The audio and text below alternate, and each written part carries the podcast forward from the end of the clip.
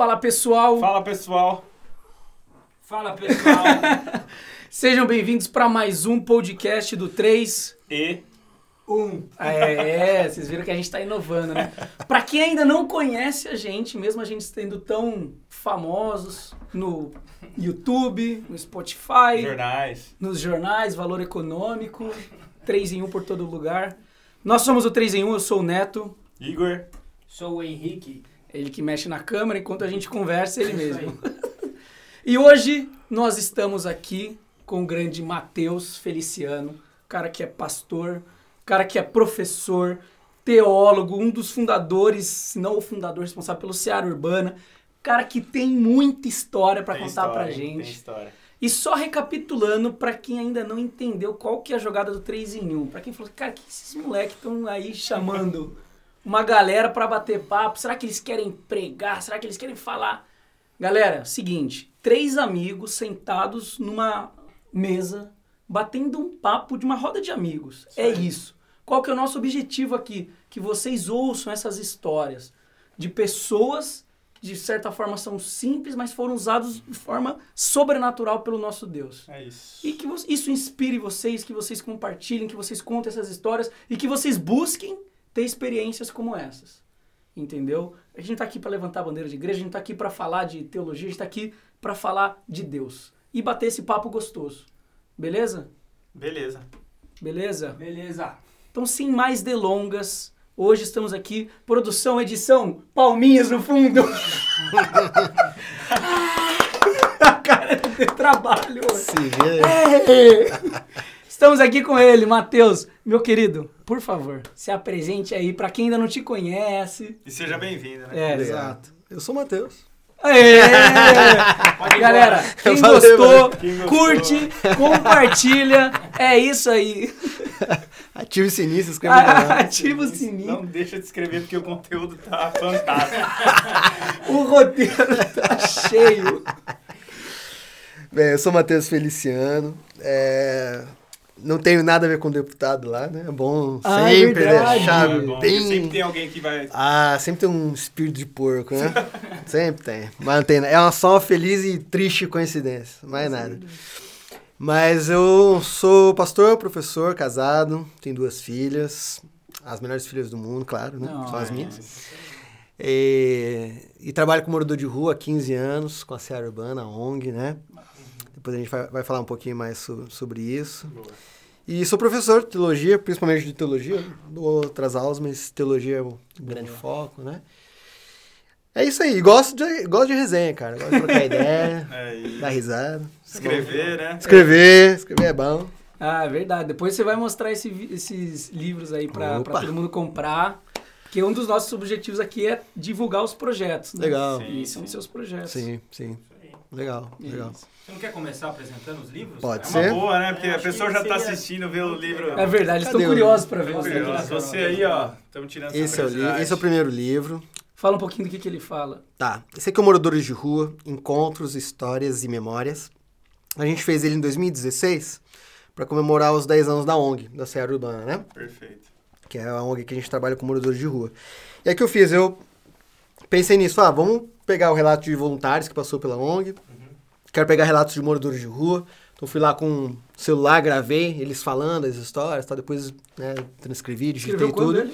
Esse é de 2016. Trabalhei, 16. é, Ah, eu tá. trabalhei em 2015, né? Aí 16 a gente lançou, mas eu desde 2015 eu tava trabalhando nele. Foi pelo Ceará Urbano. Pela Serra Urbana. Esse foi pela Serra Urbana. Aí essa editora, a fonte editorial, ela se interessou pelo livro, mandei. Um abraço aí pra Opa, editora. fonte editorial aí, parceirão lá, Eduardo. E aí a gente fez o livro e aí eu organizei, né? Então, na verdade, eu sou o organizador. Eu escrevi algumas histórias também, inclusive do- das vezes que eu dormi na rua, né? A gente vai, vai falar sobre isso, né? Já dormi na rua aí. e veja no que deu. né? É, o corte. Cliquei bait aí. Clickbait. É, e aí a gente lançou esse livro aí pra eu contar um pouco dessas histórias. Quantas histórias mais ou menos tem, Matheusinho? Cara, tem uns 20 e tantos capítulos, cada capítulo é uma história. História. É. Mas e aí é- a gente mesclou, né? As histórias você foi construindo ela ao longo de sei lá, Desde os anos? 10 anos que É, de- desse É. livro foram dos 10 anos. Dos 10 Né? anos. Dos 10 anos da Serra Urbana, aí tá até registrado esses Você já entrou 10 anos. assim, cara, quando você começou, falou, vou escrever um livro? Não, não, não. Esse Mas você anotava de- as histórias? Não, não, não, não notava as histórias. Mas assim, acho que como vocês, né, a gente apaixona, fica apaixonado por histórias, né? Sim. E eu acho que o, o- trabalho com morador de rua nada mais é que ouvir as histórias dos Que caras. que Basicamente massa, é isso, né? E tem muita história, E, né? na- é, tem muita história. Eu, eu acho que basicamente isso é o evangelho, né? É ouvir história.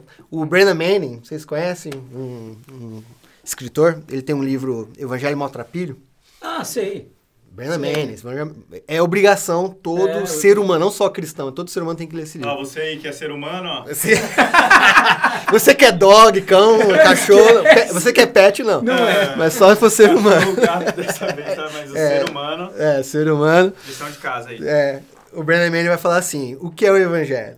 O evangelho é um mendigo que achou o pão e contou pro outro mendigo onde é que achou. É isso. Né? Então acho que o Da hora. evangelho é nada mais contar uma história. Ó, Jesus é isso, isso, isso, eu achei o pão, a minha vida transformou isso, isso. Beleza. Onde que eu encontro? É, é isso. Analogia. Mateuzinho, É. o próximo livro. Próximo livro não é- o. Evangelização na cidade. Esse eu lancei em 2019. E Pré-pandemia. pré-pandemia. E aí logo em 2020 já chegou toda a pandemia, né? Mas esse aqui você consegue no, no site da Amazon. Para Kindle, né? Ele é um livro um pouquinho mais teológico, mas a linguagem ela é mais popular para entendimento. Perfeito. Então eu me aprofundo nos temas, mas de uma linguagem bem simples que qualquer um Tranquila. vai entender. Essa é, é- é a ideia do livro, né? A Perfeito. ideia não é ser um livro maçudo, teológico, difícil de ler, não.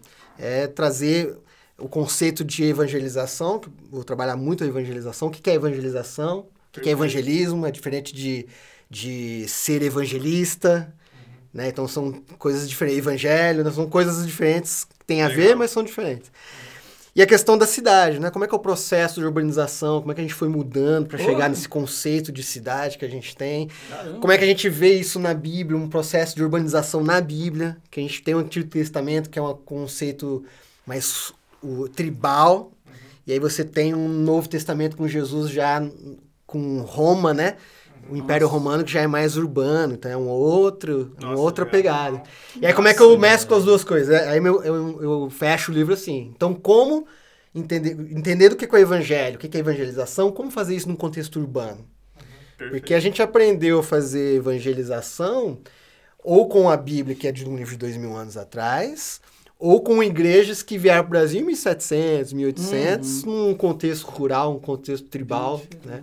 Totalmente diferente. Então é como é que a gente mescla isso num contexto urbano. As né? aulas que você dá na, é, também é voltado para isso. Isso. A- a- eu sou mais. Eu fiz uma pós-graduação em exposição bíblica, mas a grande parte das palestras, os cursos que eu dou na área de eclesiologia, né, que é a história da igreja, não história da igreja, mas o que é a igreja, e missiologia, né, o que é missão. Então, são as, as, as áreas que eu mais me dedico, mais me debruço sobre isso. Tá? Sempre com um morador de rua.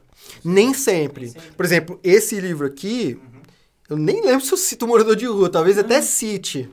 Mas ele é um livro um pouco mais conceitual, mas é, ele é um conceitual para a prática. Então, como que eu vivo isso Ah, no meu dia a dia? Né? O que, que é o evangelho e como a gente vive isso no dia a dia do, do evangelho, né? Perfeito. Não, E ele, esse ele é seu um conceitual. contato, né, do Ceará Urbana, que você falou 15 anos atrás, questão de morador de rua, começou com Ceará Urbana ou antes mesmo você já... Como é que foi seu primeiro contato em questão Uhum. com os É, moradores? A, Sé- a Série Urbana foi. A gente criou o Evandro Neves, não sei se alguém conheceu, ele era da Jubacais também, um amigo meu. A gente que começou a Série Urbana lá no, em janeiro de 2006, né, que a gente começou. Ainda não, não tinha o nome Seara Urbana, né? Mas a gente começou ali a, a- a encontrar os moradores de rua. Só fazer um. Jogar, que eu já que você gosta de histórias, né? Perfeito. Jogar um pouquinho antes pra. pra até é interessante Contextualizar. isso, é contextualizar. Porque não foi meu primeiro contato com morador de rua, né? Sim, sim. Lá para 2000, eu tava com 17 para 18 anos, e eu tava eu frequentava a igreja, mas estava longe dos caminhos de Jesus. Então usando droga, bebendo, balada, meirado, essas coisas. Uhum. E aí eu lembro que a igreja lá em São Paulo, a Igreja Batista Boas Novas, que eu era membro lá em São Paulo, fazia um trabalho com moradores de rua. Você nasceu lá? Eu nasci em Santo André, sou do ABC. Ah, tá. Sou do ABC. E aí eles faziam um trabalho com morador de rua e eu fui. lá com eles. Só que eu tava com aquele coração calcificado. Tava duro para as coisas de Deus, para várias coisas. Então eu fui pra rua, tive contato com o morador de rua, aquilo não mexeu em nada comigo. Uhum. Mas eu tenho, depois, né, que passa os anos, né, 21 anos depois, eu olho e percebo, Deus já queria trabalhar alguma coisa comigo ali, mas eu não percebi. Perfeito. E o bonde passou. Então só fui ter contato de novo com isso cinco anos depois, em 2005. Olha. Que aí eu já tinha voltado para Jesus. Eu voltei para Jesus no final de 2005 e já comecei numa sede de querer trabalhar para Jesus. Não, eu preciso trabalhar, tô voltando para Jesus, esse é meu caminho. perdi cinco anos da minha vida. Perdi muito tempo da minha vida. Entendi. Perdi muito tempo da minha vida. Aí fui trabalhar com índio, assim, para tentar ver como é que é trabalhar com índio. Mais um. Com os idosos, com criança, com música, dar aula em EBD, na Juventude Batista de Campinas, fui tentando de tudo. Logo em 2006, em janeiro, que eu sentei no papelão para trabalhar, para encontrar morador de rua, pum, aí foi um negócio completamente diferente de tudo que tinha acontecido. Não sabia bem o que que era ainda, mas eu vi que foi diferente. E, e foi totalmente diferente do que aconteceu lá atrás em 2000. E quando você fala diferente, você sentiu alguma coisa? Como é, como é que é essa diferença, assim? Cara, foi, foi muito louco, assim. não- É, é difícil de escrever com palavras, porque é muito sentimento e muito cabeça, muito coisas juntas, assim, né? Uhum. Porque, é... aí, vocês assistiram Stranger Things? Sim. Sim. É um upside down, cara, a rua. É. Entendi. É, é, é, é um mundo invertido a rua, assim. Porque Nossa, você, Perfeito. você tá de pé, e aí quando você senta no papelão, você é- vê- enxerga o mundo de outra maneira. Nossa. Então você começa a enxergar o mundo pelos olhos do morador de rua. Naquele olhar ali, sabe? Legal. Então é muito louco, porque a, a experiência que eu tive lá em 2000 era pegar a roupa e dar pros caras. Ah, toma roupa, toma roupa, toma roupa. Vocês gostam de história? Tem uma história engraçada com isso aí. Um amigo meu, a gente tava lá zoando, era um amigo meu que a gente, né, de balada, de, de, de bagunça. E aí, ele, a gente tava distribuindo as roupas, não sei o que, ele, eu peguei um jaco assim e falei, mano, acho que eu conheci jaco. Aí meu amigo olhou, mano, meu jaco. Aí eu falei, mas cara, o que tá fazendo aqui? Não sei, o morador de rua, oh, gostei desse jaco, o morador de rua pegou. Nossa. Eu falei, mano, como assim esse jaco? O que esse jaco tá fazendo aí? Mano, eu esqueci esse jaco lá na igreja. Nossa, Num domingo eu fui pro- fui pro culto. perdidos. Os caras pegou, jogou pros quatro moradores de rua. Encontrou a gazelha dele. Encontrou, aí chegou pro cara, ficou bom jaco? Ficou. Ah, então aproveita que ele é bom mesmo. Fica a dica aí, não? É, não igreja. roupa na igreja que os caras vão levar né? Da hora. E assim, cara, então quando eu, eu sentei ali, foi um, um mundo novo que se abriu, Entendi. assim, né? Então, eu, eu foi, assim, quase como uma droga que você queria experimentar de novo aquilo. Entendi. Então, eu experimentei aquilo, cara, eu nunca tinha sentado num papelão com um morador de rua. E o morador de rua faz parte do nosso cotidiano, né? De todo mundo que é urbano, todo mundo que mora em cidade, Com faz certeza. parte do nosso cotidiano, né? Mas sentar no papelão e trocar ideia com, com um cara de igual para igual não faz parte do nosso cotidiano. Quantos anos? Isso foi em 2006, eu 2006. tinha 24, Entendi. 23 ou 24 anos, né? Então foi, foi, foi, uma, foi uma, uma experiência diferente que ali eu ainda não sabia explicar o que estava acontecendo. Entendi. Mateuzinho, acho que é da hora a gente eh, entender isso, porque é uma dúvida que eu tenho bastante, acho que muita gente também tá assistindo deve ter. Cara, você só foi descobrir porque você saiu de casa. Ah, sim. É, eu acho muito. eu- você começou a falar isso, falou assim, né, acho que. Ah, eu senti isso daqui, deu um, uma adrenalina que eu queria ter de novo. Uhum. E eu falei, cara, que, que legal isso, né? Eu, eu também, enfim, tenho buscado isso. E eu acho que é, é muito legal você passar isso para quem tá assistindo. Cara, assim, é, tem um momento certo de você buscar, de você ter intimidade tudo, mas também tem um momento que você vai falar assim, cara, peraí, né? É, você só vai descobrir quando você sair de casa. Você foi descobrir, você falou, cara, eu tentei dar aula. Tentei, sei lá, fazer isso, fazer aquilo. E aí eu fui descobrir quando eu sentei a bunda no papelão. Sim. né? Sim. Então acho que se quiser falar um pouco sobre isso, de tipo, você que sentia essa obrigação? Alguém que te cobrava, falar, cara, Matheus, eu precisando da sua ajuda. Ou você foi uma falava, cara, foi uma oportunidade mesmo. tipo, Deus, vai me levando que eu quero ver qual que vai ser. É, Eu, eu acho que tem isso primeiro da gente estar conectado com, com Deus, né? Estar conectado com Jesus. Então, a pri- acho que é a primeira coisa. Aí a segunda coisa é perceber o mundo ao seu redor, né? Perceber o que está acontecendo. É, porque eu, eu entendo até, vamos, sou professor de teologia, né? Teologicamente, eu entendo que existe um conceito que chama missio dei, que é missão de Deus, ou Deus em missão. Então, a, a, quem está em missão não é o discípulo de Jesus, não é a igreja. Quem está em missão é Deus. O Ariovaldo Ramos vai dizer num livro dele, Ação da Igreja na Cidade, ele vai falar o seguinte, antes de Deus dizer haja luz, ele disse haja cruz. Uhum. Então, antes de Deus criar todas as coisas, Jesus já, já existia, né? Porque é a trindade, ele, o Pai, Filho e Espírito, né? que criou todas as coisas. Então, Jesus já estava em missão. Uhum. Só muitos anos depois veio igreja, veio discípulo, veio, veio ser humano. Então, Deus é um Deus que já está em missão, ele já está fazendo alguma coisa. E se, e se a gente estiver conectado com ele, a gente vai perceber o mundo ao nosso redor para entender aonde e o que, que ele está fazendo. Perfeito. Né? Então, quando a gente está conectado com isso, e foi o que eu estava tentando fazer, me conectar com Deus, em tentar Saiu. fazer algumas coisas, né? Foi a fase que você falou que você voltou, né? com Exatamente. tudo, e as coisas acontecem. É, eu lembro do João Boca. Vocês conheceram o João Boca? O João Boca, ele, ele trabalha com moradores de rua, travesti e prostituta há mais de 30 anos. Nossa, massa. E o Boca é por causa de Boca do Lixo lá de São Paulo, João Boca. Ele, ele trabalhava com Paulo Capelete, você já ouviu falar? Paulo Capelete, Macarrão. Também trabalha há quase 40 anos com isso, né? O Macarrão, ele leva os caras pra casa. Ele, ele é casado, tem filhos, ele leva pra casa. Ele Pessoal, acha as prostitutas... Quem, quem, conhece é que a gente realmente não é. É, muito que eu sou do meio. nisso, é, não que eu sou que- do meio, né? É, que não sou. não- É, exato. Não, que eu sou do meio. É que ele é meio conhecido em outros lugares. Imagina os assim. caras, como assim vocês não conhecem o macarrão? É. O João Boca. A gente não. Eles, tipo, nossa, quem são esses Capelete. moleque, velho? Tem que chamar eles, inclusive. Esses É, caras são. É bom. Então, eu lembro do João Boca uma vez no, no, no, no Jubão, assim, no encontro de juventude batista. Ele falou assim: gente, antes de eu falar a próxima coisa, coloque a mão do irmão que tá do seu lado aí. Aí é um negócio que no meio batista não é muito comum de acontecer.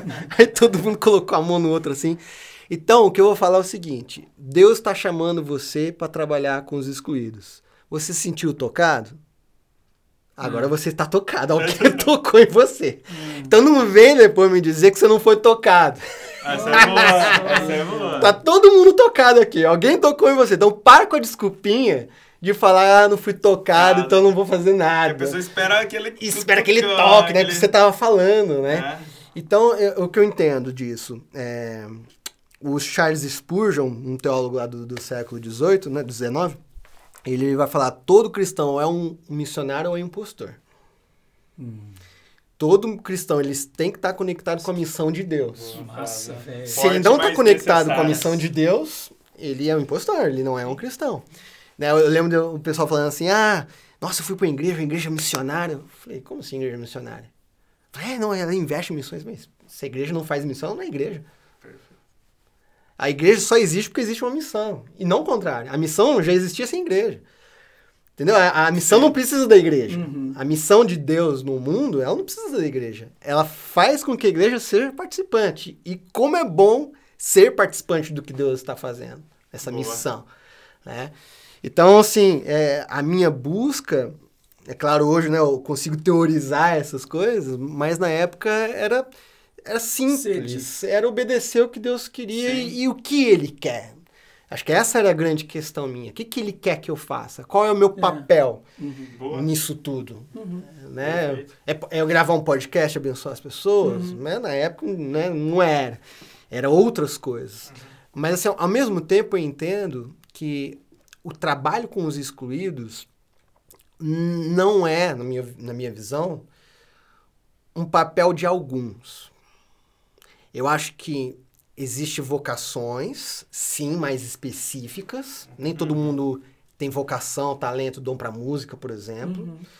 É, nem todo mundo tem vocação pra estar ali com o morador de rua, aquele bafo de cachaça, aquele cheiro de cocô, às vezes, velho. E manter tá- o sorriso. e manter o sorrisão e trocar ideia de, com cara de boa, né? Limpar a bunda de morador de rua, que eu já limpei, já fiz barba, já dei banho em morador de rua. Nem todo mundo tem vocação pra isso. Agora, olhar para os excluídos e perceber a sua dor e fazer parte do resgate, eu entendo que é tarefa de todo ser humano. Perfeito. Biblicamente falando. Perfeito. Não é de alguns. Ah, como- Agora, como que eu vou ajudar isso? Ah, eu tenho um podcast, vou chamar uns caras pra divulgar. Ah, vou eu tenho uma grana aqui, quero investir, ajudar uma ONG lá. Ah, vou lá trombar o Robson lá que trabalha com morador de rua, ver o que ele Precisa. é que precisa. Então, dá pra gente se envolver. E no trabalho com moradores de rua, a gente basicamente precisa de todo tipo de vocação. É, né? Então, eu preciso de advogado, eu preciso de psicólogo, eu preciso de, de assistência social, eu preciso de médico, eu preciso de praticamente todo tipo de, de, de profissão, de vocação. A gente precisa de um trabalho com morador de rua. Porque ele é um trabalho complexo, né? Porque é um trabalho de recuperação. O nosso trabalho, o trabalho do Robson, o trabalho do João Boca, do Paulo Capelete. Infelizmente, grande parte dos trabalhos que a gente vê com moradores de rua, falando de realidade de Campinas, por exemplo, que eu conheço mais, a maior parte é um trabalho mais assistencial. Então, o que que é o trabalho assistencial? É você supre uma necessidade urgente naquele momento. Basicamente, esse é o conceito de assistencialismo. Né? O assistencialismo Você apaga fogo, na verdade. assim. É. O assistencialismo ele é, ele é ruim em si mesmo? Não, Não. Ele não é ruim, ele é necessário. Desde que ele esteja dentro de um programa de recuperação. Perfeito. Sim. Porque É senão- dar o peixe e depois ensinar a pescar.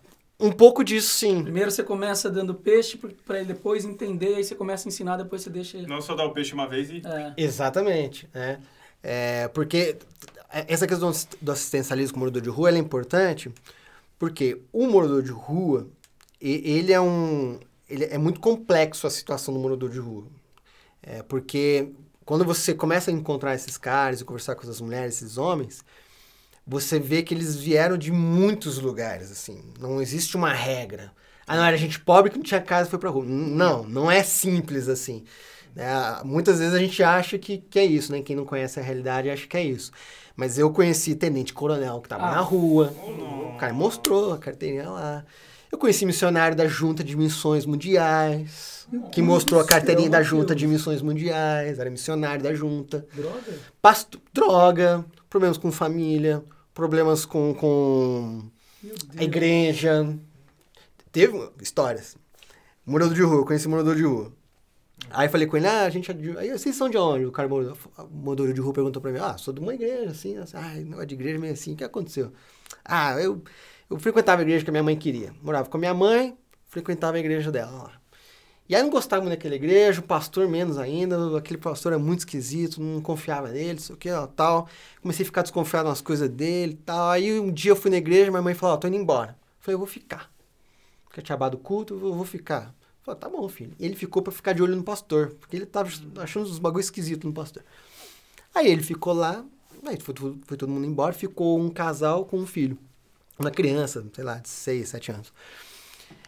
E aí, o, o, esse casal, né, o pai do, do- dessa, da criança, levou a criança até o gabinete do pastor, saiu os dois e deixou a criança lá com, com o pastor.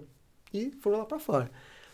Aí o cara, né, o morador de rua, ele não era morador Não de rua era, na época, né? Ficou olhando aquela situação, falei, mano, tá esquisito isso aí, né? Vou entrar nesse gabinete. Meteu louco. O maluco deu a louca, entrou, que ele entrou, o cara tava abusando sexualmente da criança. No gabinete da igreja.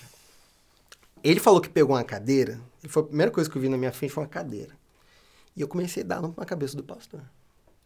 Eu só parei na hora que a cadeira quebrou, não tinha mais como bater nele. Nossa. O moleque- nessa moleque já saiu correndo e foi pros pais, né? Falou que bateu, bateu, na hora que o pastor parou de se mexer. Ele pegou, foi pra casa, deitou.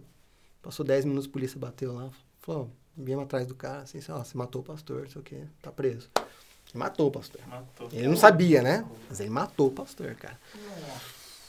E aí eu trombei, eu trombei ele na rua e falei, Matheus, a partir desse dia eu nunca mais fui na igreja, cara.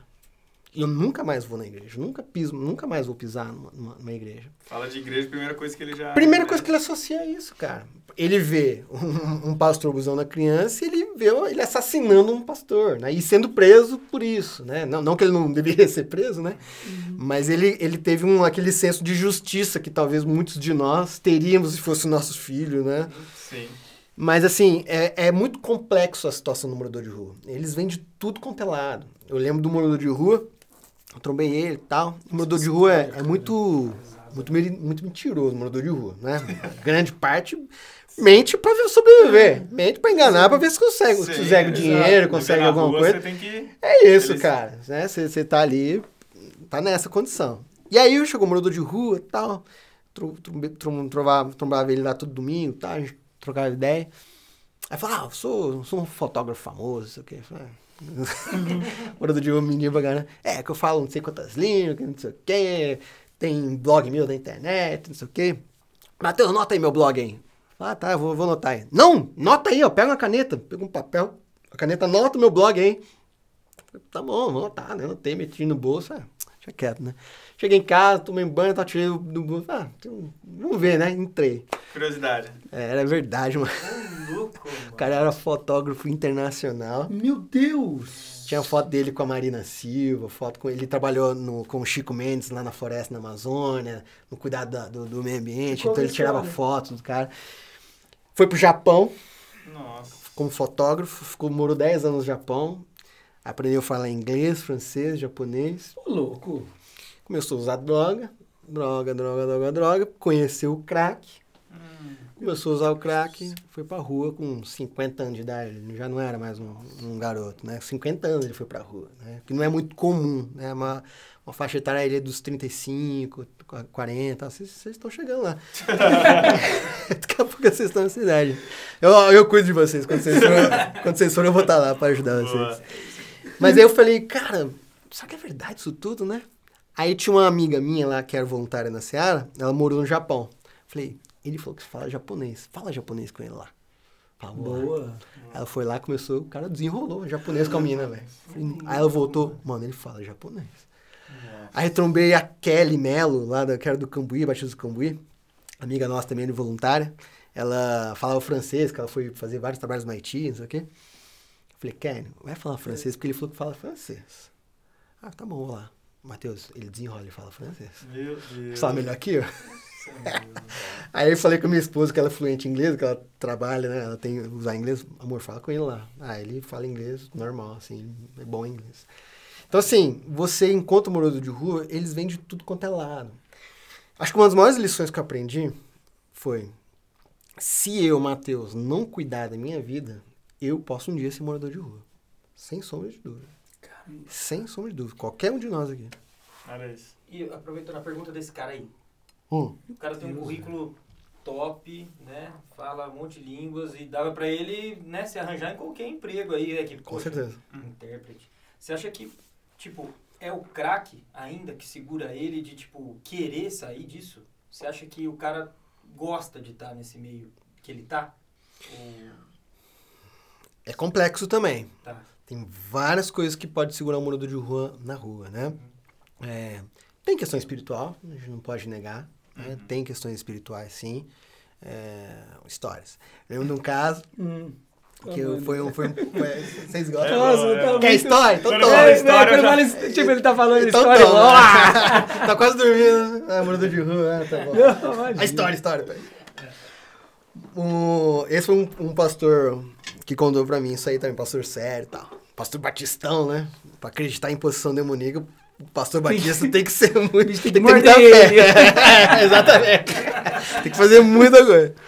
Ele falou que ele foi lá nos anos 80, se eu não me engano. Ele tava no ônibus, entrou um morador de rua no, no ônibus. Cara zoadão, assim, roupa zoada, cheiro muito forte. O, o- o motorista teve dó do cara, deixou o cara entrar. Cabeludão, barbão, um tipo de morador de rua que hoje em dia tá dif- difícil de ver, inclusive, né? O cara é bem zoadão Ah, mesmo. sim. É, hoje em dia. Raiz, né? Aquele raiz. Raizão, né? Nelson Nu- Nutella agora. é morador de rua raiz mesmo. Barbão, que cara. Porra! Tem uns morador de rua gordo, cara, na rua. Mas como é que você tem morador de rua gordo? Não vontade passa fome. comida pra ele. né? Ô, velho! Ô, eu falo com os caras, eu falei, mano, vocês estão melhor que eu, vocês ganham tênis e roupa toda semana. Essa roupa aqui eu tenho, sei lá, 5, 6, 7, 10 anos. Eu tenho uma camisa que eu ganhei na Inglaterra, tem 24 anos aquela camisa, velho. Vocês ganham roupa todo dia, toda semana vocês estão com roupa nova. Vocês vem gente da esfirro do Habib's, da lanche do McDonald's, os caras, da pizza, né? Os caras estão tão, tão bem. Morador de rua entrando no busão. Aí o pastor já olha, né? Já fica atento e tal. Aí Deus começa a falar com ele. Pô, pra Deus falar Com o pastor Batista é difícil, né? ou, ou, quer dizer, o pastor Batista ouvir o Deus falando é difícil. Eu falei assim, vai lá e, e eu quero que você converse com esse cara e tire ele da situação. Eu falei, não, ai Deus, vai com calma aí, mano. Vai com calma, né? Não, aí foi incomodando, incomodando, incomodando, ele resistindo a falar com o cara. O morador de rua desceu. Eu falei, tem que descer. De, pum, desceu. Aí chegou, ô, como é que você tá? Tá acontecendo alguma coisa? O cara já começou a manifestar o demônio. Hum. E aí ele já não estava muito acostumado com aquilo, né? Aí o cara foi caindo, deitou no chão, começou a manifestar, ele começou a orar e nada, nada, nada. Ele falou, cara, eu vou tentar levar esse cara pra igreja que tá aqui pertinho. Ligou lá pros caras, falou, olha, tô com um cara aqui, tem gente na igreja? Tem, vem pra cá, pastor, traz ele aqui, a gente vai ver o que a gente faz. Foi levando meio, meio, meio custoso para levar, levou, chegou o cara lá, aí começou a orar, ficou não sei quantas horas orando pra tirar o demônio do cara, e uma luta, uma luta, uma luta, tirou. Na hora que o demônio saiu, o cara olhou assim, tava estranhando tudo assim. Falei, onde é que eu tô? Falou, você tá em Campinas, você tava na rua, você entrou no ônibus, tá, contou, expulsão do demônio. Uhum. Campinas, estado de São Paulo? É. Nossa, eu sou do Rio de Janeiro, não sei o que eu tô fazendo aqui. Ô, louco. Nossa. Aí ele começou a olhar as coisas assim, falou, que ano que a gente tá? Ah, mentira. Falou, tá em 80, sei lá, 9, 88. A última, a última lembrança que eu tenho é 75, 76. Nossa. O demônio tomou conta dele de tal forma, cara, que ele perdeu a consciência durante 10 anos, praticamente, cara. Meu Deus. De tão forte que foi a, a possessão demoníaca que ele, que ele teve.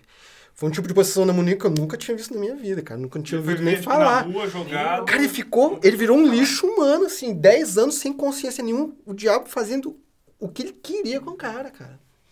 Depois fui ver, o cara tava cheio de doença, cheio de coisa, porque assim, o diabo jogou ele lá no chão. Então, assim, tem questões espirituais na rua? Tem. Tem. Eu contei, eu contei um caso exagerado aqui, Sim. né? Mas existem menores. Mas respondendo, né? Tentando responder a sua pergunta aí. A questão da droga, ela é muito forte com os moradores de rua. Né? Pelo menos 80%, 90% das é, pessoas que moram na rua é utilizam a droga, porque é muito difícil aquela realidade sem um entorpecente, Sim. seja álcool, seja qualquer tipo de droga. É uma realidade muito dura, muito difícil. Então a rua, a, a droga segura muito, mas um dos maiores problemas também, tem uma questão psicológica, tem a crise da meia-idade, que vai dos 35 aos 45 anos, que o homem está meio perdido, tentando achar um significado. É mesmo? A maioria é homem, você pode ver, a maior é parte dos do moradores são homens da faixa dos 35 aos 45 anos. Você pega a estatística, e não só no Brasil. Eu fui para Nova York em 2012 falar da Seara Urbana lá. E aí eu fui numa igreja, falei da Seara Urbana, nosso trabalho e tal. Aí o cara falou, olha, perto da Quinta Avenida tem um trabalho com morador de rua lá, você quer, quer conhecer? Eu falei, opa, claro, tô aqui, vamos lá. Fui lá, entrei lá, aí tinha uma placa, assim, é, helping homeless since, é, ajudando o morador de rua desde 1890 e alguma coisa. Nossa. Caramba, mais de 100 anos os caras estão ajudando o morador de rua. Primeiro que a realidade, morador de rua é um negócio antigo, né, na de hoje. E outra que eu fui começar a trocar ideia com os moradores de rua, é, primeira coisa antes disso foi olhar para os caras e ver assim, eu tava, na época, tava com um All-Star, meu tênis All Star e eu olhei o pé dos caras Nike, Nike Shox. É, Estados Unidos na época, né, pião? Esquece. Tirei meu celular Samsung, não tinha nem internet. 2012, não tinha nem internet, nada. Os caras tudo de iPhone. Ah lá. então é, um, é um morador de rua de Nova York, é, é outra coisa. Mas eu fui conversar com os caras e o que fez eles estarem naquela situação era praticamente os mesmos problemas do Brasil. Os mesmos briga com família, com esposa, com os filhos, com igreja, com a sociedade, um trabalho, droga, bebida. Cara, os mesmos problemas. Então, assim, essa é questão. Faixa etária, né, e a faixa etária, a maioria era homem. Uhum. Então você vê que é, é, um, é um, fenômeno urbano, não é só cultural. Uhum. Ele não está preso só numa cultura, ele é um fenômeno urbano é, humano. Porque aí você vai começar a olhar para a Bíblia e, e aí eu, você percebe isso. Aí, aí vale estudo, se aprofundar teologicamente para entender. Então, por exemplo, pessoa doente no, no mundo judeu, hebreu. Uma pessoa doente não pode ir para o templo, não pode trabalhar, não pode morar com a família. ele é, é impuro. Uhum.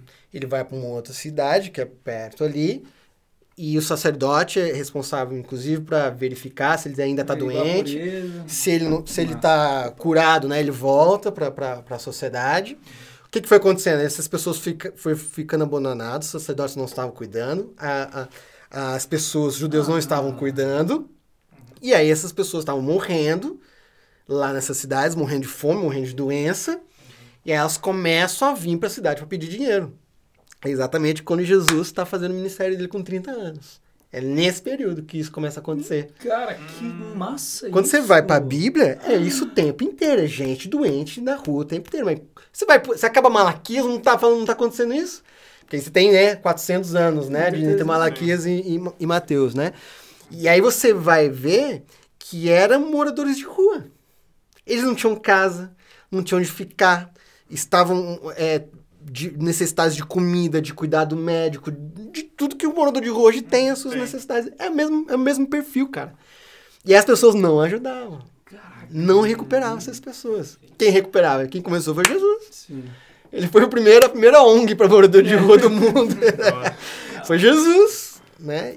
E, e, e aí, tentando responder o Henrique ainda, tá difícil responder isso aí. Mas é tô chegando lá. Vou chegar alguma coisa nisso aí. Vamos, vamos ver se vai dar alguma coisa. Depois a gente faz a... perto, já tá bom. Já tá bom, é. Mas é. Então, tem uma questão também, que eu acho que é bem preocupante, que é a questão da mendicância. Que é diferente do vício. Então, tem gente que é viciada em droga e bebida e tem casa, é, tem, passa os seus perrengues, às vezes dorme na rua, né? Até o Tim Maia já dormiu na rua. Vocês não conhecem essa música, né? Nada do tempo de vocês. já dormi na rua. Não conhece essa música do Tim Maia? Ah, o cara é cantor. É, Já né? fiz É, muita né? coisa errada. Tim- Maia, Tim Maia racional. E então, é- é- é, quando você está viciado em droga, você tem essas, esses relances. Mas o morador de rua, o que prende ele, a droga ajuda, mas o que prende ele é a mendicância. O que é isso? Ele depende do que as pessoas dão para ele. Ele é sustentado. Ele é sustentado pelo que as pessoas dão. Se ele não for sustentado. Ele sai da rua. Por incrível que pareça. Não, vai ter uma palma do nada aqui. Corta. Corta essa merda.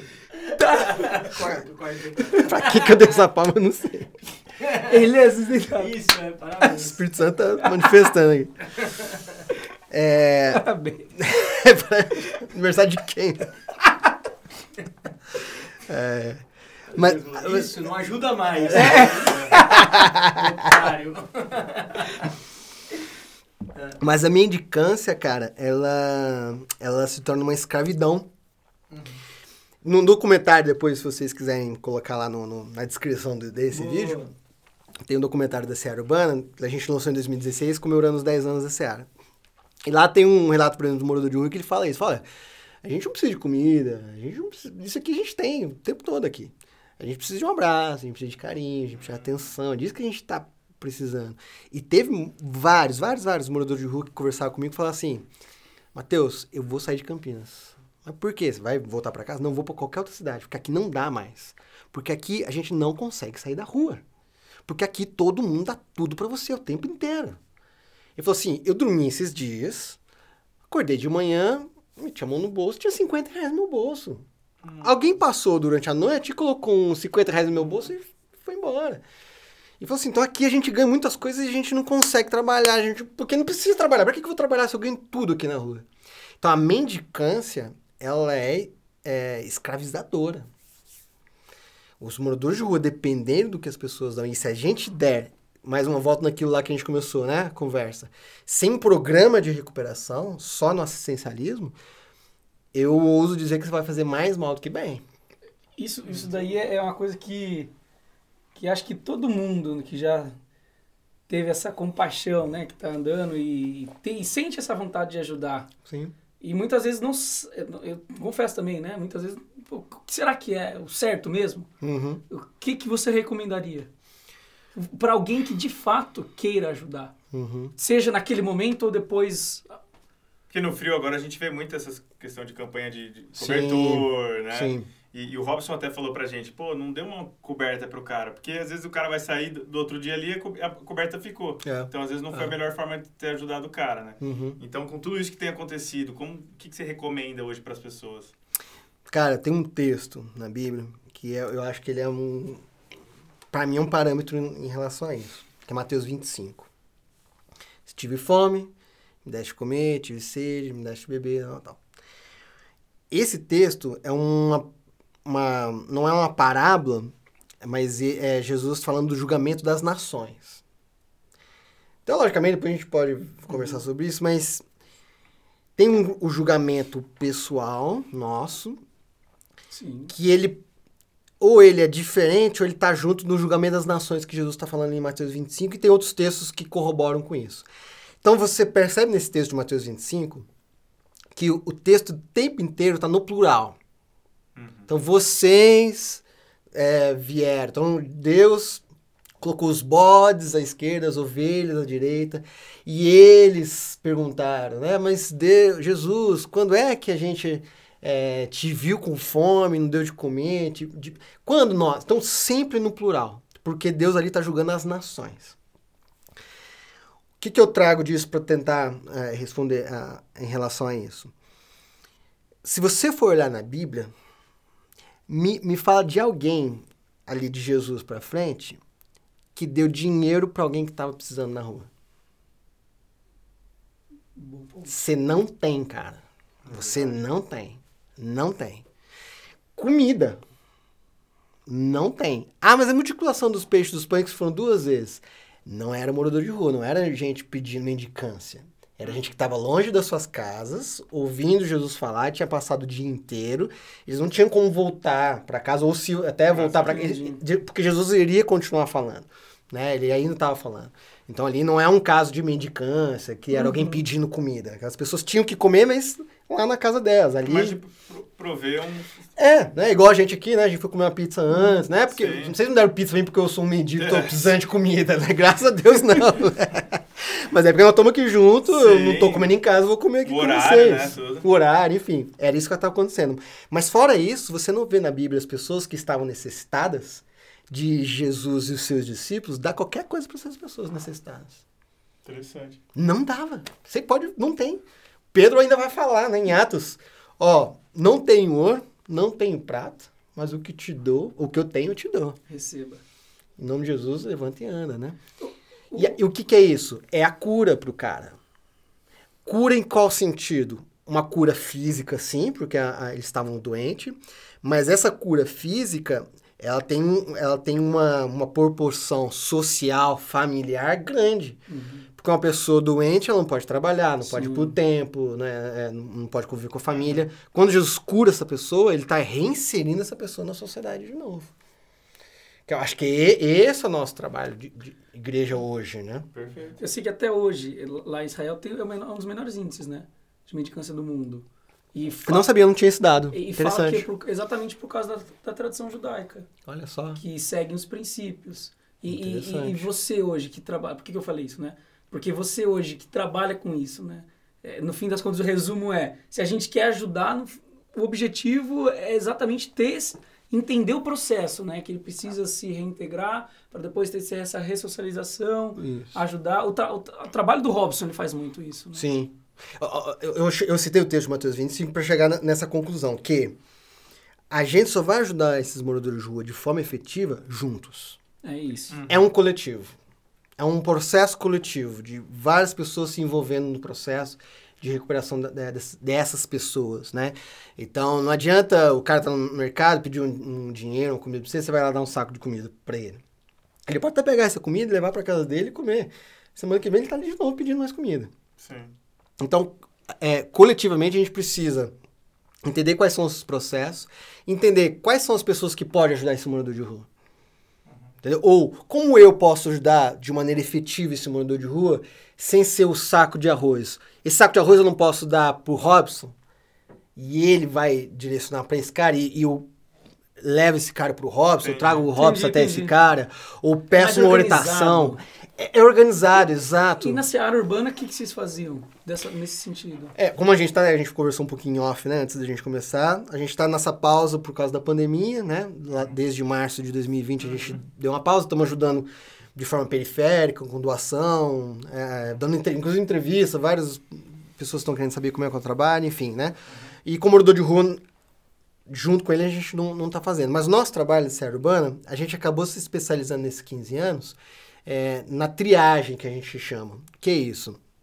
É você ter o contato, ali- contato com o morador de rua e fazendo uma triagem para direcionar ele para uma recuperação. Ah, que massa. Legal. Entendeu? A gente se, se, se especializou nisso. Porque o Robson, ele ainda tem uma equipe muito grande de profissionalizantes. Não, não, não só equipe, mas ele tem um, um foco, né? Ele tem uma vocação, um chamado para trabalhar dessa forma com os moradores de rua, né? Então ele tem contato com os caras. Ele tinha, né? Agora ele não tem, mas ele tinha casa de recuperação, então ele levava o próprio pessoal para lá, ele tinha um veículo, ele tem, né, o veículo dele e tal. Ele- o Robson, ele tem uma estrutura já muito pronta para trabalhar todas essas fases.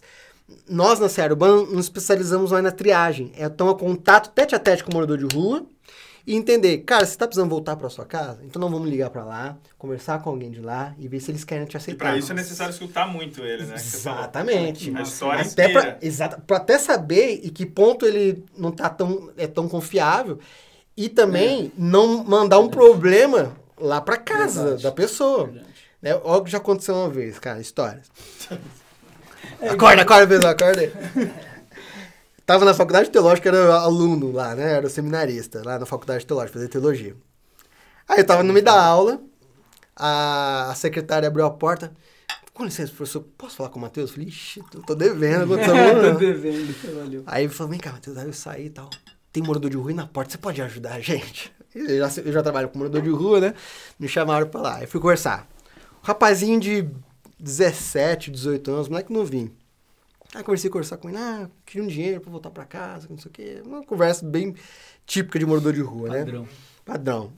Eu falei assim, você tem telefone na sua casa? Eu falei, eu tenho. Eu vou ligar pra lá e se você quiser, eu te coloco no busão e eu te mando de volta pra casa. Ah, demorou.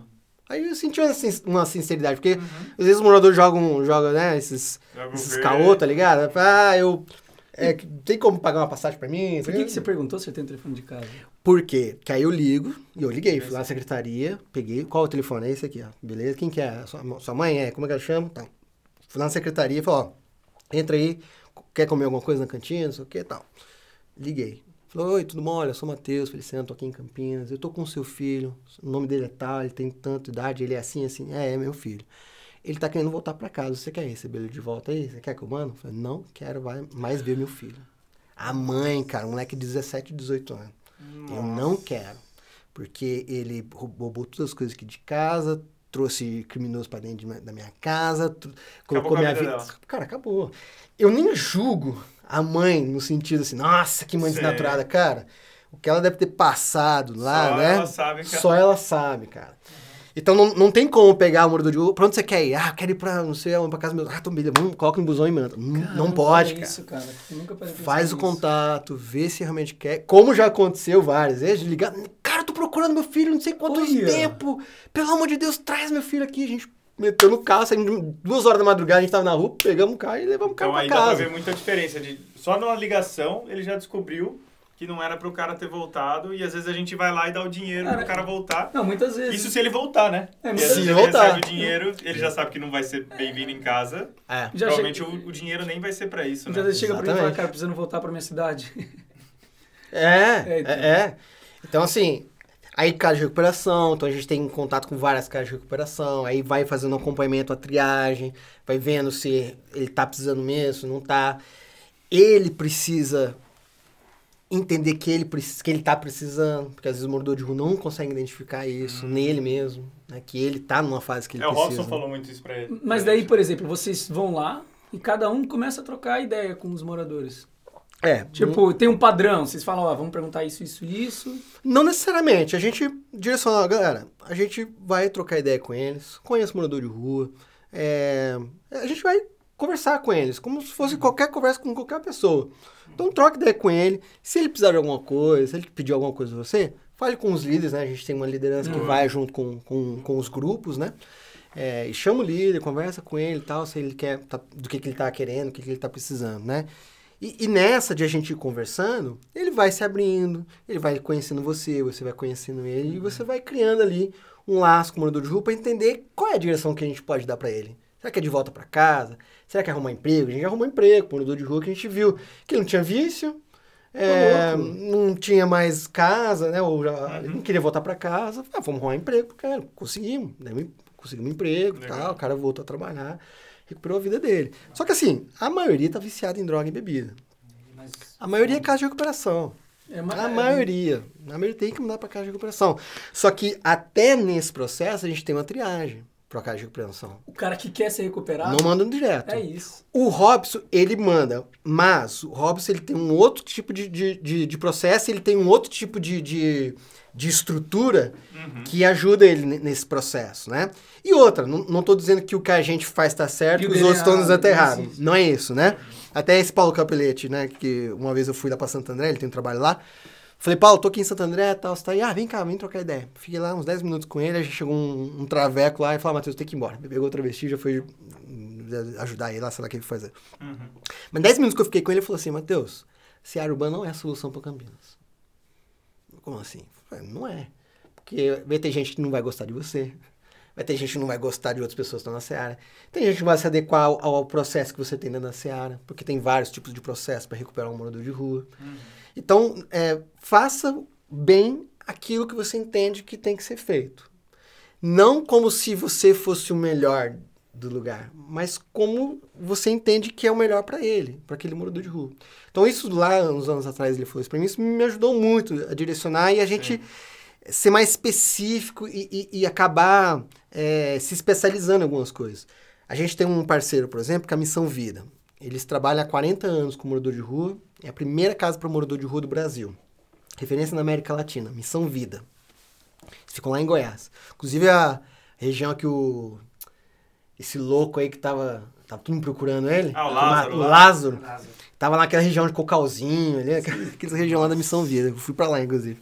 Ainda bem que não foi na época que ele tava por lá, né? Que é isso. Senão ou ele matava eu matava ele. em nome de Jesus. Mas é, é, essa missão vida, eles, a gente virou parceiro deles. E a, a forma que a gente faz triagem, a gente trabalha 30 dias com morador de rua. Então, encontrei morador de rua, você quer ir pra casa de recuperação? Ah, eu quero pra casa de recuperação. Tá bom. Então, semana que vem você me encontra no tal horário, em tal lugar, pra gente conversa- continuar essa conversa aqui. Fazer uma ficha sua, fazer, pegar todos os seus dados. Ó, ah, tá bom. Marquei, ele veio, beleza, ó, você veio mais um encontro, é, a caixa de recuperação é assim, assim, assim, você tá disposto aí, acho que daqui uns duas, três semanas eu consigo uma vaga pra você, você quer? Eu Legal. quero. Então daqui uma semana, você me encontra em tal lugar, tal horário, ah, tá bom. Você- Marco, encontro com ele, ah, beleza, você veio, que bom. Ó, a semana que vem eu já consigo a vaga pra você. Porque eu trabalhei com ele 30 dias. E aí eu mando. Ah, é tipo, é proposital. É proposital. Ó, então Do que É você chegar, proposital. eu ó, chegar e falar, beleza, abre a 30 porta entra aí. A Missão Vida cara. falou assim pra gente: hoje a melhor parceira da Missão Vida é a Seara Urbana. Porque os caras vêm pra cá e ficam, não vão embora. Hum, Porque nem tá- triagem. Porque a maioria não passa por essa triagem. Entendi. Porque a maioria não tá disposto a passar pelo processo de recuperação. Porque essa triagem que eu faço com ele, nossa, Matheus, que maldade, por que você não manda ele direto? Porque quando ele for pra casa de recuperação, lá o bicho é feio. Entendi. A disciplina lá de acordar todo dia no mesmo horário, de tomar o café da manhã no mesmo horário, de arrumar a cama, de. O cara tem que estar muito afim de. O cara tem que estar muito disposto. Porque na rua você não tem compromisso, é responsabilidade, compromisso e disciplina. São três questões do morador de rua que ele não tem, ele perdeu isso. Ele não declara imposto de renda, ele não tem conta para pagar, ele não tem horário para acordar, para dormir, para comer, ele não tem nada, ele perdeu tudo isso. E aí eu sempre falo isso com os moradores de rua. Você consegue ter uma família sem compromisso, responsabilidade e disciplina? Ninguém consegue. Você consegue ter uma vida com Deus sem compromisso, responsabilidade e disciplina? Você consegue ter um trabalho sem compromisso, responsabilidade? Você não consegue. São três questões que o morador de rua ele perde com a vida na rua. Entendi. Às vezes a droga não tira isso. É verdade. Cara pode Quantos? continuar trabalhando, Ah. O cara consegue. O cara até consegue. É, vai, ah, é- tudo bem usar droga, né? Matheus, né? e... É, é. Olha só. Matheus falou que, que pode usar Matheus droga, que é liberou. bom. Liberou, é. que É. aprendemos hoje a não ajudar Não, e é. E se encontrar um laço pra matar, né? Em nome de Jesus. Em nome de Jesus aí. É, mas a questão é, é uma triagem que você faz, é, não, não no né? sentido de assim, é, ah, vamos fazer um teste, você vai, você vai, hein? vamos ver, gincana, vamos lá. Não é, não é isso. você- o morador de rua ele precisa perceber que ele precisa disso e ele precisa ter um esforço para começar o compromisso, a responsabilidade, a disciplina na triagem. Porque aí quando ele, quando ele passa por isso, ele vai para a caixa de recuperação, ele está muito mais preparado. E a maioria fica. E quando você faz essa triagem com ele, como ele se sente? Ele se sente, pô, esses caras estão fazendo certo, então o jeito que eles estão, ou eles ficam meio indignados, pô, por que, que você não me leva? Eu, eu sei que deve ter casos e casos, né? Sim. Mas como é que é isso, assim? Vai muito de. Cara, a, maioria não gosta, né? Acho que tá enrolando. Não, nem, nem, nem sempre isso. Às vezes até- alguns até podem achar. Mas a questão é, é o moro- a gente não pode dar o que o morador de rua quer. Perfeito. Hum, A gente precisa dar o que ele precisa. E nem sempre ele sabe do que ele precisa. é isso que eu ia falar. Perfeito. Entendeu? É, e, e a droga, inclusive, é muito. é, é, ela, ela tem um efeito nisso, né? A droga, ele é um problema de saúde. Saúde, Perfeito. saúde pública e é um problema biológico. né? Então, se, por exemplo, se você esticar uma carreira de farinha aqui agora, vai, eu vou bater nisso aqui, eu soprar, não vai ter problema nenhum. Você colocar um sneaker, um Twix, É. aí, mano, não vou, não vou aguentar. Eu vou ter que Falando comer esse nisso, bagulho. Quem, quem, quem falou em Twix? Porque eu gosto muito de chocolate. Então eu tenho uma, uma tendência pro chocolate. Agora, nem todo mundo vai ter uma tendência pra cocaína. Agora, quando a pessoa tem, aquilo amarra a pessoa e nem ela consegue perceber. Eu, eu brinco que é, é mais ou menos assim. Uma pessoa tá na rua. Você tá, você tá andando na rua, a pessoa cai tendo convulsão. Aí começa a babar, a língua enrola. Você vai chegar pro cara e falar assim, amigo, eu posso te levar pro hospital? Hum. Ô, amigo, me responda, eu posso? te- Cara, você tem que pegar o cara e meter num, num- e levar. Tem morador de rua que ele tá tão viciado que, cara, às vezes você tem que tomar decisão pelo cara. Ou ajudar ele no processo, né? Tem a grande questão aí, né, da, da internação É compulsória. isso que eu ia falar. É. Não é nem um pouco simples, né? Não é simples, porque é, no passado se fez muito isso com gente que tinha um problema mental, né? Então metia. Tem um livro muito bom do Machado de Assis, cara. O Alienista. Ah, já li. Esse- já li esse livro? Na Esse livro é né? incrível. É, todo mundo, é, mas eu, eu, eu, eu não li na escola. Pergunta se lembra. mas é, é, é muito louco esse livro, porque. Não é, sabia que falava ele vai. disso. Ele, é, você não lembrava disso, né? Era de louco. É, eu Era. mas... Era um médico que É, tinha a única na coisa que cidade e ele monta. Ah, eu lembro do médico, um, sanatório. E ele falou, olha, eu- agora eu vou internar as pessoas que são loucas. E ele começa a internar um monte de gente que ele achava louca. E começa a mostrar pra cidade que tem gente louca na cidade. Só que ele começa a prender Ele muita gente. O julgador do que é louco, que não é louco. Exato, porque ele era o médico. que Ele, ele prendeu quase toda a cidade num sanatório. Então, assim, massa, essa velho. prática na, na, na antiguidade, ou não numa antiguidade sim. tão. Era comum, né? De pegar o cara e, e- e meter lá. Mas, na questão da internação compulsória, tem casos e casos. Tem casos que o cara não consegue mais tomar decisão por ele mesmo. Vai ali. Sim. Quem já foi na Cracolândia e já esteve em contato ali com aqueles caras ali, é- é- é- cara, é um Walking Dead na vida real aquilo lá. Vocês fizeram muito trabalho lá? Eu não. A Seara Urbana em si, não. Mas como o João Boco, Paulo Capelete sempre fazem Você- trabalho lá, eu já fui lá algumas vezes, E- né? Punk Cara, aquilo lá é Walking Dead mesmo, assim. É um monte de zumbi que não sabe direito o que tá fazendo, cara. É, é gente que fica ali é, duas, três semanas, um mês, dois, três meses, só droga. Só droga. Cara, e, Come uma vez na semana, duas vezes na semana. e você vendo isso? Tipo, eu imagino eu lá, eu acho que ia ser um choque muito forte, assim, Uhum. psicológico, assim. Você, chega uma hora que você acostumou a ver tanto isso, Cara, tem, tem hora que o nosso coração dá uma calcificada, assim. É perigoso. Porque você é, vê as coisas meio com, como normal aquilo acontecer. E até um problema também é de você, às vezes, nem se esforçar Uhum. tanto porque você acha que não vai dar certo, ou Já você. um Você é. Então, assim, é é uma oração que sempre tô fazendo assim pra Deus. Deus manter meu coração sempre pulsando por isso, pra ele não entrar no automático. Porque é- é- é, a gente pode entrar nisso sim, Até cara. aproveitando isso, voltando lá para 2006, foi quando você Hum. começou. Sim. Hoje você falando, a gente vê que você tem muita experiência nisso. Então são 15 anos, né? Então você tá falando coisa que a gente. Nossa, faz muito sentido e a gente não sabe. Como foi o começo, assim? Essa experiência, beleza, você foi no papelão e tal, mas você chegava com a Bíblia, Bíblia de braço do braço, como é que era isso? Ah, deixa eu... O Igor é bom de é Olha, é bom, hein, velho? É bom, mano. E puxa as histórias. Puxa Não, os cara, Você acha que tá comendo uma pizza? Esquece. Ele tá ali, ó, com os olhinhos ali, ó. Olha, esperto, esperto. E o convidado tem que ser esperto também, É, senão não, não então, pega. não pega. Não Cara, pega. como assim? É, que você tá falando nada, hein, mano? Cara doido. Pra quem não entendeu, É. ele ia contar uma história lá fora. Em e off. agora a gente tá trazendo essa história pra vocês também ouvirem. Ah, Nossa, saca, fez o gancho. entendi, mano. Aí ele não entendeu. Ele não entendeu. Tudo bem. Verdade. Então, exatamente, no começo, a gente tem alguns paradigmas Nossa, de como eu faço evangelização, né, ou evangelismo. E é, ia pra rua lá nos primeiros meses com a Bíblia debaixo do braço, né? Comum, né, a gente fazer esse, esse tipo de evangelismo. Eu lembro que eu tava lá na, na rua, falando com um cara, aí eu lembrei do filho pródigo, né? Com a Bíblia na mão, falando, filho pródigo, então filho pródigo, tal, você tem que ser como filho pródigo, que senão você tá comendo a comida que tá aqui dos porcos, né? Você tá comendo o que dão, o que dão pra você, tal, tal. Olha só o que acontece na palavra filho pródigo. É... Pera aí. Já, já vou falar pra você, pera aí. Mano, não achei. Aí ele pegou a Bíblia de mim. Lucas 15. Ah, mentira. Ô, louco, mano! Eu não acredito. Como é que eu vou falar agora de filho pródigo com um cara desse? Acabou. Acabou! Meu Deus. Acabou! Não tem o que falar. O que, que ele era? Era de. Ele, era, ele manjava, ele já era de igreja, ele pregava, ele manjava de Bíblia pra caramba. Olha isso, que história boa, velho. E, e olha que, que louco. Mas assim, tem dois lados isso. Uma vez um, um- um voluntário. História, história, vocês gostam? Um voluntário.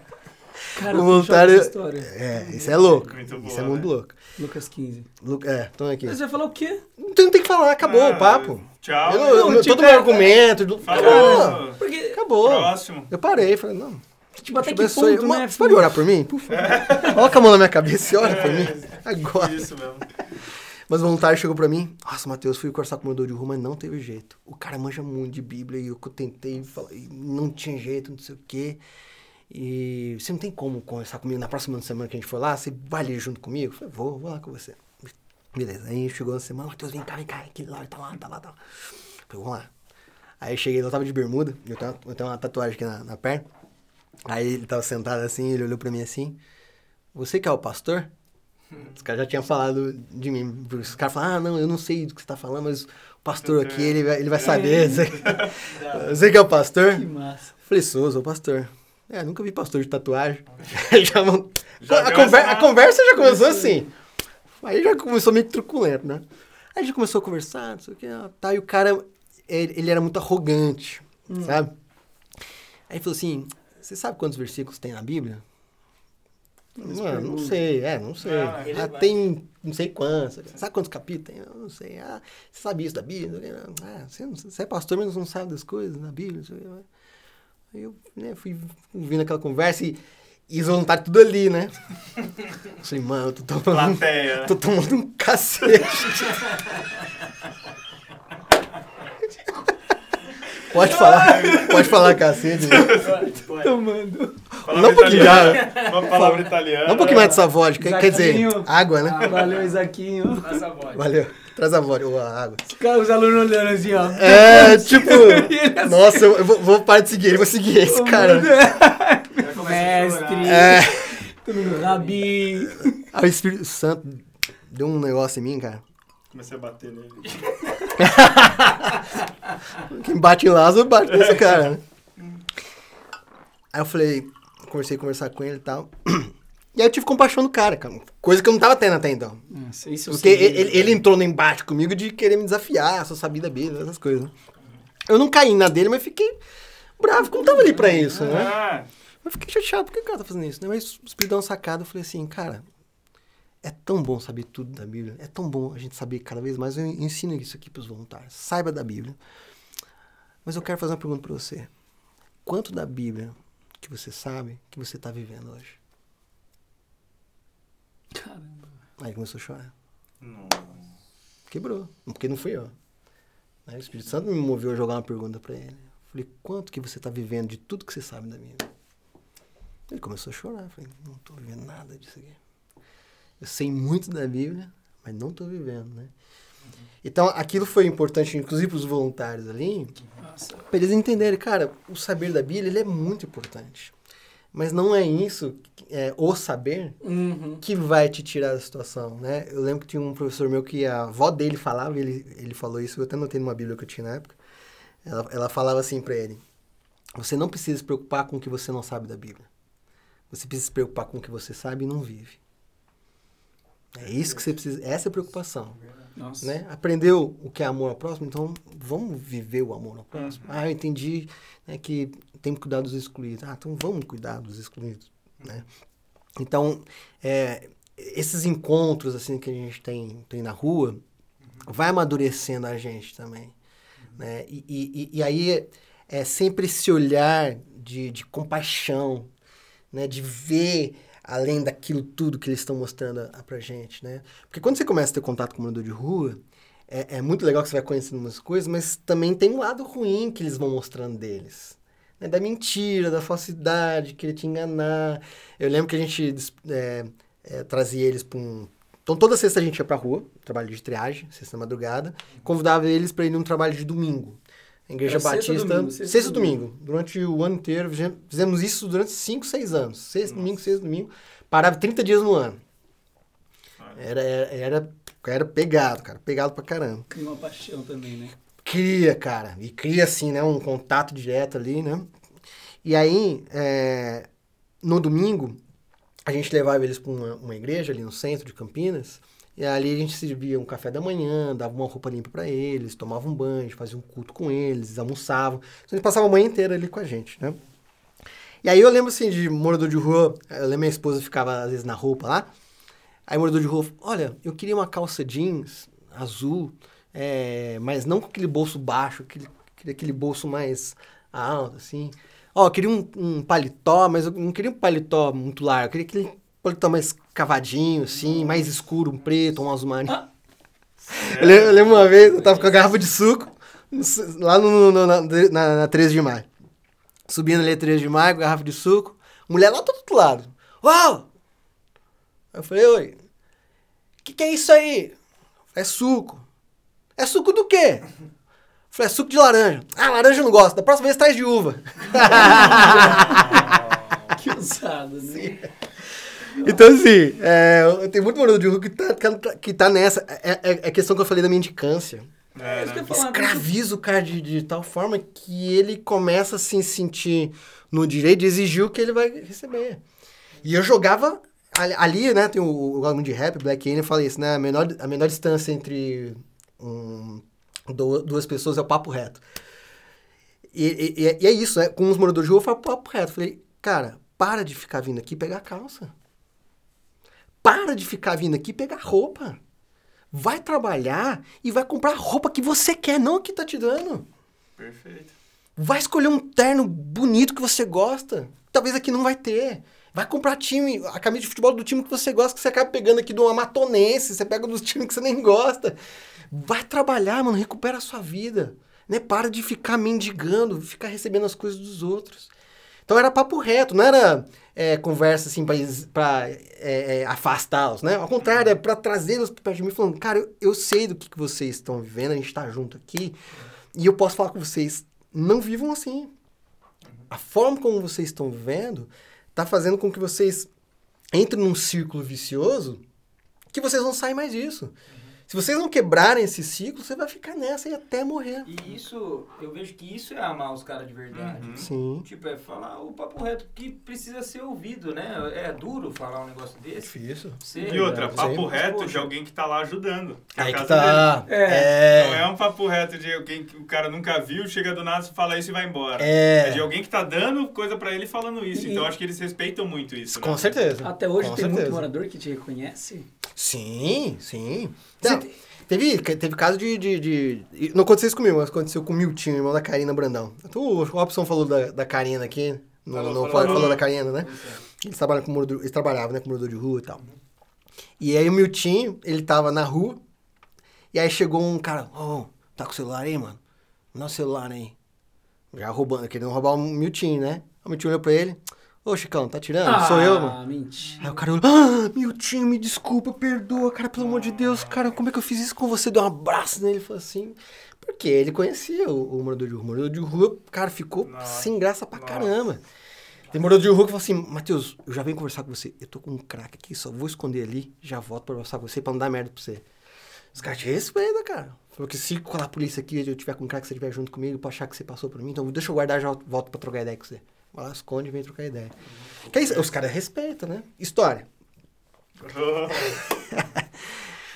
É, eu tava na rua com uma mulher, velho.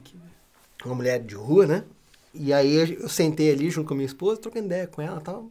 E assim, uma mulher que você vê que ela tava, tava querendo falar, né? A maioria dos moradores de ruas, né? Você dá boa noite, é, é só o que você precisa. Que aí é duas horas só ouvindo, né? É, é assim, cara. É só dar boa noite. E foi isso que aconteceu. A mulher falando, falando, falando, falando. É, uma vez até, essa mulher mesmo, ela falou assim, nossa, foi tão boa a conversa que a gente teve. tipo, eu não falei nada. gente, né, eu só ouvi, velho, só ouvi. Mas aí a gente tava lá trocando ideia, não sei o que, aí, e a gente foi várias vezes lá, né? Então ela já conhecia a gente.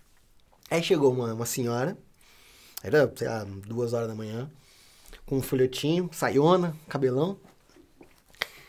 Falou, olhou pra mulher, pra mulher e falou, olha aqui, você precisa ir pra igreja, precisa sair da, da rua, senão você vai pro inferno, se tiver aqui, vai continuar assim, isso aqui. ah." Aí, lembrou, não deu tempo nem dela responder nem nada. Aí, a paz, meu, fica com Deus. E foi embora. Meu Deus, é. A mulher com aquele folhetinho ali com a gente ali, né? Ela falou, tá vendo porque que eu gosto de vocês? Ela falou pra gente. Essa mulher não sabe nem meu nome, não sentou aqui, não sabe quem eu sou e já me condenou pro inferno. Vocês em nenhum momento me condenaram pro... Ela falou isso, vocês em nenhum momento me condenaram pro, pro inferno, né? Então tem, tem isso, né? A gente tá, tá junto ali. Perfeito. É, Matheusinho, quer saber a, a história? Quando você foi lá passar a noite com os caras. Hum, Foi uma noite que você falou, vou dormir na rua? Ou foram, foram várias? E aí nesse livro, ah, Jabá, É. nesse livro, É, dar um. Aí, ó, eu conto essa história. Então, na verdade, ele, é, a história que eu conto aqui sobre o dia que eu dormi na rua foram, na verdade, um. Eu meio que juntei as várias vezes que eu dormi na rua e contei como se fosse uma, uma história só, né? Você já era casado já? Não, não, nem namorava minha esposa ainda. Ah. Foi 2006, comecei a namorar minha esposa em 2008. Em 2010 a gente casou. Mas lá em, em 2006, a gente tava nesse trabalho com morador de rua. Naquela época, velho, tipo, eu saía, ia, ia pra faculdade, fazia administração de empresa. Antes de fazer teologia, eu me formei em administração. E aí, é, eu saía já com uma, com a mochila, violão. Minha mãe fazia um bolo, morava com minha- meus pais. Minha mãe fazia um pote de bolo para levar pra Seara. Eu ia pra faculdade e de lá eu pegava o busão pra ir pra, pra, pra Seara Urbana, lá pra, pra igreja do Cambuí, que era o que fazia. De 20, 2006, 23, 24 anos. E aí eu falava, mãe, tô indo não sei que horas, quando eu volto. Era, É. era assim, velho. Então eu ia pra rua, eu ia pra faculdade, da faculdade ia pra rua, ficava 5, 6 horas da manhã. Aí às vezes eu tinha a chave da igreja do Cambuí, eu ia pro Cambuí, dormia lá, às vezes no berçário, no banco da Nossa, igreja. Que massa. E aí, 9 horas da manhã, 9 e meia, tinha um trabalho da primeira igreja, Batista de Campinas, com morador de rua, todo sábado de manhã. Aí, das 9 e meia da manhã, eu tava lá já embrulhando marmita pra levar pros moradores de rua. Nossa. Ai, meu Deus, que massa. E aí, passava o sábado lá nisso, com os moradores de rua e tal. Aí, às vezes, tinha coisa dos jovens, que eu, eu, eu cuidava dos jovens também na, na- lá na, na época. Eu já dormia lá de novo na, na, na igreja do Cambuí, às vezes, dependendo que era muito tarde, nem voltava pra casa, ficava lá nos bancos mesmo da igreja. E aí eu, eu fui os primeiros moradores, o único morador de rua do Cambuí, da ajuda do Cambuí. Dormi no banco da igreja. Aí domingo já tinha culto, Já às tinha vezes tinha que culto. dar aula. Eu voltava pra Eu ia ver meus pais na igreja, assim. Ô, quanto tempo, mãe, pai. Desde sexta não vejo você. Então esse começo, assim, foi um muito louco, assim, né? Intenso. Intenso, intenso, intenso, intenso, né? E aí a gente tava num grupo e falou, cara, vamos dormir na rua os caras? Falei, demorou, mano. Vamos, vamos dormir na rua com os caras. Quem que era esse grupo? É, é o grupo que a gente começou a trabalhar com os moradores de rua, a- galera que começou a colar. Porque assim, a gente começou, vai, vou, Porque é muito, lá. muito bom ter pessoas Tem um, do seu grupo é, assim. é isso, é, é. É, Porque é muito fácil falou, né? você falar, vamos. Ah, mas peraí, né? E isso é muito, não, isso, E é isso que foi muito tá legal. falando, é sempre pessoas, né? O É um coletivo, coletivo, cara. nunca tipo, ah, eu, eu fui lá e sozinho, e fiz É isso verdade. sozinho, nunca... E Já teve várias vezes que eu cheguei lá e não, não tinha ninguém comigo. Sim, de tipo, Porque era toda sexta-feira que a gente fazia aí, como diz o Robson, rabelou, ramelou na missão. Nossa, muito. Ramelou. Ramelou na missão, né? Já- Mas, por exemplo, teve uma vez. História. Teve uma vez que eu cheguei lá, aí esperando a galera vir, já era meia-noite, a gente encontrava todas, toda sexta-feira às 11 meia-noite a gente saía pra rua, né? Nossa. Porque a gente passava, depois todo mundo já passou. As outras igrejas, tal. Chega na sexta-feira à noite na rua, é galerão na rua, velho. É, nossa, é muita gente na rua fazendo trabalho com morador de rua. De- desde lá da época de 2006. Hoje tá ainda mais, né? Então a gente passava meia-noite, que depois todo mundo passou. Porque a nossa ideia não era dar comida, né? Trocar ideia e tal. Que massa. E aí eu juntei todas as coisas e tal. E eu tava sem carro, eu ia de busão.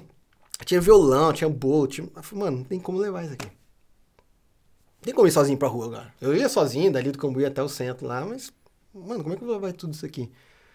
Aí comecei a orar, falei, meu Deus, será que eu vou voltar, voltar pra casa, né? Nossa. Aí, né, né? Aí eu vou lá fora, Miltinho.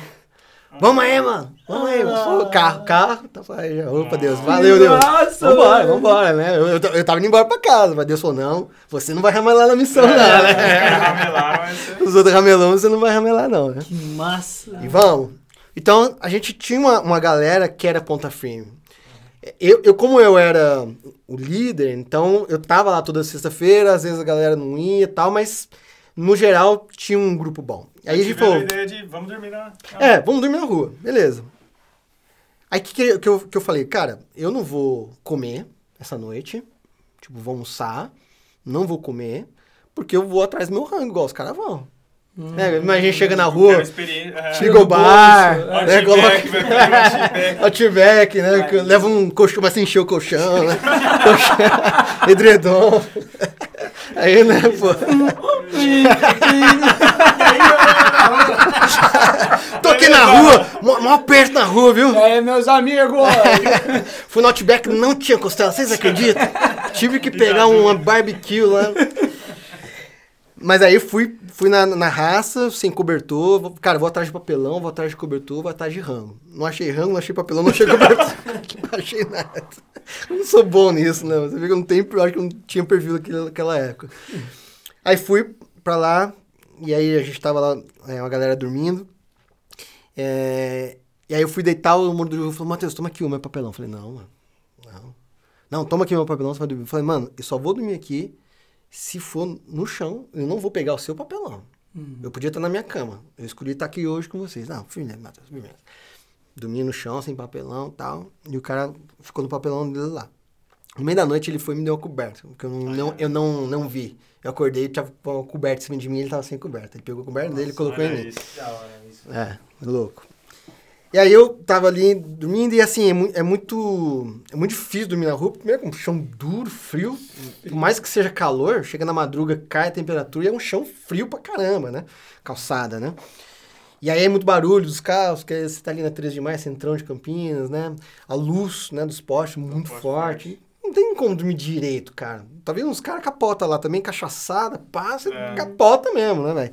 Então por isso que eu falo que na rua, cara, é muito difícil viver sem isso. Desvincular É um da anestésico, cara. É um Sóbrio, né? anestésico. Sóbrio é, é uma realidade muito dura pra viver sóbrio ali, sabe? E aí eu tava ali dormindo e tal, e senti que passou uma barata no meu pé. Falei, ah, tô na rua, né, mano? Passou barata no meu pé, né? Mas eu fui descobrir que na hora que eu acordei, que eu cheguei em casa, tirei o tênis. Na hora que eu tirei, a barata saiu. Nossa. A barata não passou no meu pé. Ela entrou no meu té- ela entrou no meu tênis, mano. E ficou ali a noite inteira e me acompanhou até em casa. inclusive. Primeiro Uber, né? Uber, Os Uber barato. tem que falar pra deixar o tênis né, fora do estúdio aqui. Esse- Cara, que Ó, massa, ó, lá vem o Matheus com o pé de barata lá. que massa experiência. né? Saiu rolando barato, né? Mas eu, eu tava ali, cara, na rua. Nossa, E aí- massa, velho. Eu acordei de manhã assim, já, né? Sábado de manhã. Que horas, assim? Ah, cinco e pouco, o sol já começa né, a raiar. Só abriu e esquece. É. E as galera começam já a ir pro trampo, né? O pessoal às vezes tem que abrir a loja, 6 horas, 7 horas da manhã. E aí já começa o barulho e você dá aquela despertada, né? E aí foi muito interessante porque você tá ali naquele ângulo, né? Deitado e vendo só os pés das pessoas passando, assim, né? Bem- muito, muito louco isso. E aí eu, tent, eu comecei a olhar pro, pro, pro rosto das pessoas. E eu vi que ninguém olhava pra mim. Nossa, desvia o olhar assim, velho. Mas nem, nem desvia. Acho que não, nem não, vê. nem. Cara, nem. Assim, parece que é, é um, é um tá ato de lixo, é um objeto do- da cidade, assim. Entendeu? Não, não é um ser humano. Não é porque, sei lá, você tá andando na rua, você, se não tem ninguém na rua, você vê alguém, né? Você dá um bom dia, você só olha, né? Pra ver. Quando é morador de rua, não olha na sua cara. É, é muito louco isso. E aquilo eu fui vendo, fui vendo, caramba, mas ninguém olha pra mim que tá acontecendo. Eu nem sou morador de rua, caramba. Né? Só tô fazendo um teste aqui, só tô dormindo com os caras, tô acompanhando os caras. Me mano. cumprimento, pelo menos eu, né? É, é muito louco isso, cara, porque eu comecei a, a sentir aquela exclusão na minha pele, sem, sem ser exclu, excluído efetivamente. É cara, é ruim. péssimo. É, uma, é um bagulho que eu. Assim, cê, cê- é, é desesperador. Nossa, que aflição. Não deixa, deixa E aí eu sentei, cara, e comecei a olhar pra ver se as pessoas olhavam pra mim. E nada. Falei, cara, não é possível. Aí eu comecei a provocar. Aí as pessoas passavam e falavam assim, amigo, dá um abraço. Mentira. Sim, dá um abraço. As pessoas tomavam susto, uns, uns achavam. É, mas ninguém parava. Davam, tomavam um susto, fingia que não era com ela, dava uma risada e saía. E, e, e passando. Eu falei, cara, me dá um abraço. Aí, levantei. Levantei e falei, cara, me dá um abraço. Comecei a olhar assim, ó, nas pessoas, assim, ó. Cara, me dá um abraço. Me dá um abraço. E as pessoas assim, nada, nada, nada, nada. Eu falei, Cara, que pesadelo, Cara, que- velho. Cara, foi desesperador aquilo. Meu desesperador. Deus. Imagina eu chego aqui, e aí, mano, ninguém fala comigo. Ô, vamos gravar? Não, ninguém olha pra mim. Pega a pizza lá, todo mundo come a pizza. Ô, eu tô, tô com fome também, pô. É desesperador, cara. E na sua cabeça, você ficou desesperado, mas sabendo que naquele mesmo dia você ia dormir na sua casa e ia voltar pra... Imagina... Mas isso sumiu na minha cabeça, E cara. você, hora, eu, eu me é, senti tá- é, excluído. E aí na hora você já pensou, Completamente cara, é, a excluído. vida do cara é isso. É, não, mas na hora eu nem refleti neles. Eu fiquei olhando pra mim o tempo Entrou todo. experiência total. Eu entrei e falei, cara, eu tô excluído, ninguém olha pra mim. Eu peço um abraço na cara da pessoa, a pessoa não, não- nem olha pra mim, não me dá um abraço. E aí foi muito louco isso, cara, porque um cara parou. E provavelmente pelo trejeito dele, parecia ser homossexual. Hum, Ai, eu, eu, eu vou dar um abraço. E, e, e foi muito louco, assim, porque na hora eu pensei, cara, a igreja mete o pau nesses caras. E, e- e o que deve ter passado de membro de igreja aqui, né? Eu lembrei da, Oh. da parábola do bom samaritano, né? O que passou de sacerdote, levita, e, e, e foi a- a- passou longe de mim, mas um homossexual parou e falou assim, eu quero um abraço. E eu via que não era assim, é, que era um abraço de um homem, não tinha Não, desejo, não não tinha maldade nenhuma, não, nenhuma. A gente percebe, né? É óbvio, né? Não tinha maldade nenhuma. Ele me deu um abraço, cara. Me deu um abraço assim. Aí eu abracei com a vontade, porque eu, eu tava implorando, cara, um abraço. Ninguém dava, cara. E eu abracei ele com vontade. Aí que me surpreendeu, porque aí ele falou um negócio. Ele falou assim: Eu não sabia, mas eu precisava desse abraço pro meu dia hoje. Louco, meu. O cara falou isso. Eu- aí eu fiquei, mano, olha só. É, na cabeça dele foi o morador de rua que deu um abraço nele. E ele, ele conseguiu superar tantos obstáculos pra ele poder dar um abraço em mim, cara. Porque ele não tinha nenhuma intenção sexual comigo. Ele é, abraçou um cara que ele nunca viu. Ele abraçou um morador de rua que podia estar fedido, cheio de doença. Que é, às, vezes, às vezes a gente tem essa. Né? Sim, já. Que é uma proteção, inclusive, natural, que não é bom perder essa proteção, né? Mas ele quebrou tantos paradigmas e, e- e eu fiquei olhando pra minha vida e falei, quantos paradigmas a gente, como igreja, né? Porque a gente condena muito a homossexualidade, mas foi o único cara que parou e me deu um abraço, cara. Foi o, o- o bom samaritano, foi um homossexual. Não foi membro de igreja. Né? Que louco. História. Aconteceu numa faculdade lá nos Estados Unidos, um seminário teológico, Nossa, formando pastores. Uma mulher fez um- um- uma, uma coordenadora da faculdade, chamou todos os, os alunos para a cantina, porque eles iam dar um, um recado lá. Chamou todo mundo, todo mundo foi para a cantina, e a sala deles ficava no, no final de um corredor lá fora. É, e esse corredor, ele já era meio que quase que um lugar mais público, assim, as pessoas transitavam ali, né? Era meio que um, quase um portão, assim, que entrava e saía, né? E eles deixaram abertos os, os portões e chamou os alunos para a cantina e eles iam ter um trabalho para apresentar logo depois. Então eles falaram, gente, recado rapidinho, e aí vocês já vão para a classe que vocês vão apresentar o trabalho que vocês fizeram, né? É. Então tá bom, chamou todo mundo para cantina. E aí, Val, pode ir, gente, liberado, já deu um recado que a gente deu para vocês, formando pastores, né, seminaristas. E aí tinha um morador de rua naquele corredor, que já era ali na rua e tal. E aí os caras estavam passando, ele começou a pedir alguma coisa tal. Os caras falaram, tô ocupado, tô ocupado. Foi todo mundo. Aí chegou lá na, na, na, na classe. Gente, vamos apresentar o nosso trabalho, né? É o trabalho sobre o bom samaritano, né? Que vocês vão entregar hoje. É, alguém aqui foi bom samaritano hoje? Ah, não sei. Então, porque vocês viram o morador de rua ali no corredor? Então a gente colocou aquele cara lá pra fingir que era morador de rua. E eu fingi que tinha um recado para dar pra vocês aqui na cantina. Mas o trabalho de vocês que vocês tinham que entregar era esse. Era cuidar daquele morador de rua que vocês não cuidaram. Olha. Tudo que vocês escreveram, vocês podem jogar fora, é zero pra todo mundo. Nossa, muito bom. É a prática, né? Prática. É a Isso. prática, né? Tava, o, o trabalho sobre o bom samaritano tava pronto. Nossa, a gente não deve fazer isso, aquilo, aquilo. Na hora que viu, o morador de rua era a oportunidade de ser o bom samaritano, né? Então foi, é, é muito louco essas histórias que a gente vive na rua. Muita coisa louca aconteceu. Mateuzinho, acho que agora chega a parte que a gente começa a ficar. já tá rindo já.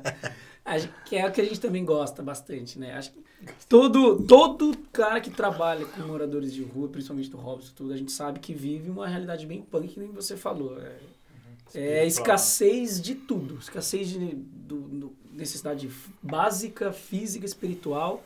Então você deve chegar, deve ter visto várias histórias dessa forma. Se quiser contar alguma história que você viu, é, não só de o agir sobrenatural de Deus na sua vida, assim, na parte estranha, ruim, assim, que a gente vê do lado ruim, né, da escassez, mas também que você viu de pessoas que foram transformadas com o passar do tempo. Mas quanto mais sobrenatural, melhor. Ghostbusters aqui. né? no mínimo. Cara, eu, eu, na hora que você falou, eu lembrei da, dos primeiros contatos que eu tive na rua, assim. É, porque a gente tem esses, esse paradigma, né? De, de- como eu falei lá, de falar de Jesus, né? Tem que falar É, de Jesus, tem que falar de falar. Jesus, né? Então, eu, eu lembro que eu tive um contato com um morador de rua perto da rodoviária antiga. Vocês lembram da rodoviária antiga de Campinas? Sim, Vocês são, sim, vocês sim. não tão no- novos assim, né? E a gente fazia um trabalho ali perto. E aí eu lembro que eu encontrei um morador de rua ali, ele tava deitado numa, numa marquise de uma loja ali perto. E aí eu cheguei sem comida, sem nada. Era as prim- as primeiras semanas que a gente tava começando a fazer trabalho com morador de rua, a gente ainda tava aprendendo como é que fazia aquilo e tal, né? E com a Bíblia, aqueles esquemas, né? E eu falei com ele, cara, tal, Jesus, né, pode te ajudar, pode te abençoar, você precisa aceitar ele, é, né, vomitar, né, tudo no cara e não, não tá disposto muito a ouvir, né, vai ainda falar. E aí aquele cara me ensinou tanta coisa aquele dia, cara, ele falou assim pra mim, é, legal esse Jesus aí, já ouvi falar nele, já fui em algumas igrejas evangélicas e tal. Mas você viu que eu tô aqui no chão, numa mar... debaixo de uma loja, numa marquise? Esse Jesus que você tá falando aí, ele vai me dar o que comer? Porque eu não comi nada até hoje. É, hoje o dia inteiro eu não comi nada. Uhum. Esse Jesus que você tá falando aí, ele vai me dar alguma coisa pra comer? Eu não tinha nada ali pra dar pra ele. Esse Jesus aí vai me dar um lugar eu morar? Esse Jesus que você tá falando aí, ele vai me dar alguma coisa pra eu vestir? Porque eu tô com frio essa noite. Vai que temperatura não tem nada. Vou passar frio essa noite. Aquele dia, cara, eu lembrei da, do texto de Mateus 25, né? Que quando é, você faz ao seu um pequenininho, você tá fazendo pra mim, né? Jesus fala. E aquele dia eu entendi que quem tava ali era Jesus, cara. Era Jesus que tava ali. E ele me ensinou, Jesus me ensinou, Mateus, não adianta vir aqui só com a Bíblia e falar. Se você não vive, se você não olha para a necessidade dessa pessoa que está aqui. E, e, e aí, eu, eu- depois, anos depois, eu fui ler uma, uma história sobre a Madre Teresa de Calcutá, é uma das minhas referências, assim. E ela, perguntavam para ela, né, Madre? É, O Robson falou dessa história hoje. é, é, eu acho que não foi essa. Foi essa? Da madre? É, mas acho que foi outra. Eu, eu vi, mas acho que aquele contou foi outra, se eu, não, se eu não me engano. Mas se eu contei, eu não entendo bem. Vocês cortam aí na edição. Falar assim, madre, a senhora fala muito de, de, de, de levar Jesus, pra- de falar de Jesus para as pessoas tal. A senhora vai nessa intenção nos leprosários, né? Que ela cuidava dos leprosos, né? Era o grande trabalho da madre. Falou, eu não vou levar Jesus para ninguém. Falei, Como assim, madre, né? A senhora não tá pregando Jesus? Não, eu tô indo lá para encontrar Jesus. Porque ele falou no Mateus 25 que quando você faz aos pequeninos é ele que você tá fazendo. Então eu tô indo lá fazer para Jesus. Eu tô indo cuidar de Jesus, eu tô indo dar as coisas ali para Jesus. Porque aquelas pessoas que estão ali é o próprio Cristo que está se manifestando. Aí você lembra lá do, do- daquele conto do Ariano Suassuna, que virou um filme, do Chicó lá, como é que chama? O Alto da Compadecida, né? Sim, sim. O livro do Ariano Suassuna virou filme. E no final, né, acontece isso, né? Jesus, né, ele, ele tá na Ah, forma é de um verdade. mendigo. É no final do verdade. filme, né? Não sei se vocês É lembram disso aí. verdade. E eu, é que eu li o livro, né, também. E no final, é, é, pede um- um- uma coisa, fala, ó, gente, eu só tenho esse pão aqui pra dividir entre nós três aqui, desculpa. Aí a mulher fala, não, tem que dar sim. Porque vai que é Jesus que tá, que tá fantasiado de mendigo pra testar a gente. Mariano Suassuna. né? Então, assim, Que é- massa. essa foi uma, foi uma lição pra mim, assim. é, Com certeza. eu tô indo na rua por causa da, daquela missão que eu falei aqui antes. É Deus é quem está em missão. Antigamente eu orava assim, Deus, abençoa a Serra Urbana, a gente vai fazer isso, isso, isso. Abençoa, gente. Parei com essa oração. Parei, parei. Porque assim, é eu falando assim, Deus, vem na minha que é sucesso. Abençoa isso, isso, isso. Se fizer isso, isso, isso, vai ser bom. Faz isso, isso, isso, vai ser bom. Tipo, ensinando a Deus o que ele tem que fazer. Se ele abe- abençoar isso, isso, isso, tudo vai bem. Então eu falando pra Deus, Deus vem na minha que é sucesso. A missão dele me deu outra perspectiva. Deus está lá já fazendo alguma coisa. Então, Deus, o que, que eu posso fazer hoje pelo Senhor? Tô indo pra rua. O que, que eu posso fazer? Como é que eu posso ajudar? Se eu já não atrapalhar, já estou satisfeito. Perfeito. Então, o que, que o senhor já está fazendo na rua? Deus já está lá na rua antes de mim. Ele não sai lá da rua. Uhum. Ele tá lá com os caras. Eu que vou de vez em quando lá. Ele tá lá, constantemente com os caras. Então eu vou lá encontrar Jesus lá. E, e ver o que, que ele tá fazendo lá e tentar ajudar. Jesus, você já tá aqui. E aí? O que, que eu posso fazer para ajudar? Porque a gente quer ensinar para Deus ensinar para as pessoas que a gente tem que É, fazer. o Robson falou muito isso também, né? Ele dá a oportunidade pra você. Se você não for, outro vai lá Uhum, e faz. né? uhum. Ele não vai deixar de fazer porque. você- Exatamente. nossa, Ah, ele que você- tá em missão. Ele tá lá, né? É, e se você quiser participar disso, cara, é um prazer. Que massa. É muito bom perfeito, participar cara. do que Deus está É, tipo, fazendo. eu tô aqui, o que, que eu posso fazer? Exato, Tipo, exato, E aí? exato. Ó, meus talentos são esses, são esses, né? E eu falo, sempre dê ferramentas para o Espírito Santo trabalhar. Fala mais. Leia. Leia. Vá fazer cursos. Leia a Bíblia. Vá, vá, vá conhecer gente, vá conhecer lugares, vai ter experiências com pessoas Cara, diferentes. lição de casa aqui, ó. A gente que quer É. trabalhar com essas coisas, cara. Tipo, ler essas histórias, né? Sim. Saber, O Espírito Santo vai usar aquilo que a gente dá para ele usar. E Se eu não sei de Lucas 15, não sei nem onde acha a do do bom samaritano, como é que eu posso falar de bom samaritano para um morador de rua? Eu não sei onde tá. Agora, a partir do momento que eu sei, ó, bom samaritano fala isso, isso. Aí depois eu preguei sobre o bom samaritano que- para um monte de morador de rua. Também o que, que adianta você saber onde tá se você Por não, exemplo. não fala? Exato. No trabalho da faculdade, É, o morador de rua tá lá e você tira- prática, toma né? zero, né? É. Porque você fez todo um trabalho teórico, mas a prática, né, você não fez, né? Um, um morador de rua que tenha. que você viu a vida sendo transformada pra gente. Seja por emprego, vários, mas- seja com. Alexandre Secone. Não sei se ele vai ver depois. Um abraço pra ele. massa, Mano, velho. Alexandre Secone. Alexandre- A gente se fala às vezes pelo WhatsApp, pelo Face. O Alexandre, ele, ele teve uma briga muito séria com o irmão dele, por causa de droga. Ele começou a usar droga, começou a vender as coisas de casa, essas coisas, né? Tô falando isso porque ele tem esse testemunho público, por isso que eu Ah, tô falando publicamente, né, Alexandre? É... E aí, ele tava muito tratado com o irmão dele, foi pra rua, e aí começou a viver na rua, começou a viciar cada vez em crack, a gente encontrou ele, começou a trocar ideia. E eu lembro que a gente, nesse, nesse trabalho de domingo que a gente fazia, ele, ele ia lá todo domingo. E lá a gente fazia um culto e eu, eu trazia às vezes um sermão e tal. Aí eu preguei sobre Jacó e Esaú, dos irmãos que estavam brigados tal, e depois eles se reencontraram, né? Perfeito. E um tava com medo do outro, né? É, não Uhum. sabia o que, que ia encontrar, né? Vou encontrar, mas já jogo, os, já jogo minha família pra trás, jogo gente na, na frente. É, pra encontrar ele lá primeiro. Não sei se ele tá bravo, vai querer me matar, né? Tomei a bênção dele lá, né? O Jacó, né, que toma do Isaú. Uhum. E aí eu contei tudo isso, lá ele, o Alexandre veio conversar comigo depois disso. Falou, pô, Matheus, eu tô obrigado com meu irmão. E eu tenho medo Nossa, de ir lá na casa, ele querer me matar que na porrada.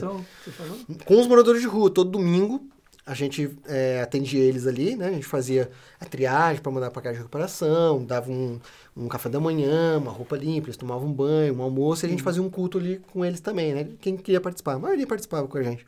E aí eu trazia um sermão, né? Que massa. E aí eu trouxe o sermão. Aí acabou o sermão, ele veio conversar comigo. Pô, aconteceu isso. Mano, vai lá. Né, Se Deus tá falando algum- alguma coisa você através da Bíblia, é a palavra dele que a gente leu Acabou. aqui. E eu dava uma Bíblia na mão de cada um. A gente comprava Nossa, que 30 massa, Bíblias. né?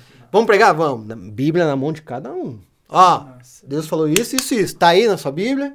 É isso aí mesmo? Tô falando alguma besteira? Tô errado? Alguém me. Porque os- o- você falando com o morador de rua, os caras não. Não é igual na igreja. né? Os caras toda hora querem falar. Não, mas isso aí, não sei o que e tal. É mesmo? Ah, é uma bagunça, cara. mesmo? Uma bagunça muito boa, né? Quando eu vou pregar, às vezes, na igreja, você até ninguém vai falar nada, assim, porque você- eu, eu Tá acostumei acostumado com de Ah, não. rua zoando e tal, né? Acostumei com isso, né, cara? Não, com, com o Robson lá, depois que eu- a gente parou com esse trabalho, comecei a ajudar o Robson, cachorro na, na, na igreja, né? Normal, normal, né? E aí o Alexandre, ele falou isso, ah, Matheus, não sei, tô com medo de meu irmão, tá? Eu falei, mano, toma um passo de fé e vai lá. Eu falei, ah, vou ver e tal. Passou numa, na outra semana ele veio, Matheus, tô saindo da rua. Eu falei, o que aconteceu? Fui lá, quando eu cheguei lá, achei que meu irmão me bateu, ele veio, me deu um abraço, me deu um beijo, falou que tava com saudade de mim. Igual aconteceu Meu com Jacó e Esaú, cara. A mesma coisa. Ir- Irmãos que brigaram. Cara, a mesma coisa que aconteceu na história. A mesma coisa. Foi, Matheus, aconteceu exatamente o que aconteceu com Jacó e né? Esaú. E aí tô saindo da rua. Então eu- hoje o Alexandre tá fora da rua, a gente se fala, já tá, já tá junto com a, com a mãe, com o irmão. Ô, Alexandre. Alexandre, gente boa. Mandamos pra ele pra casa de recuperação, missão vida, né? Ele ficou um tempo lá, depois voltou, né?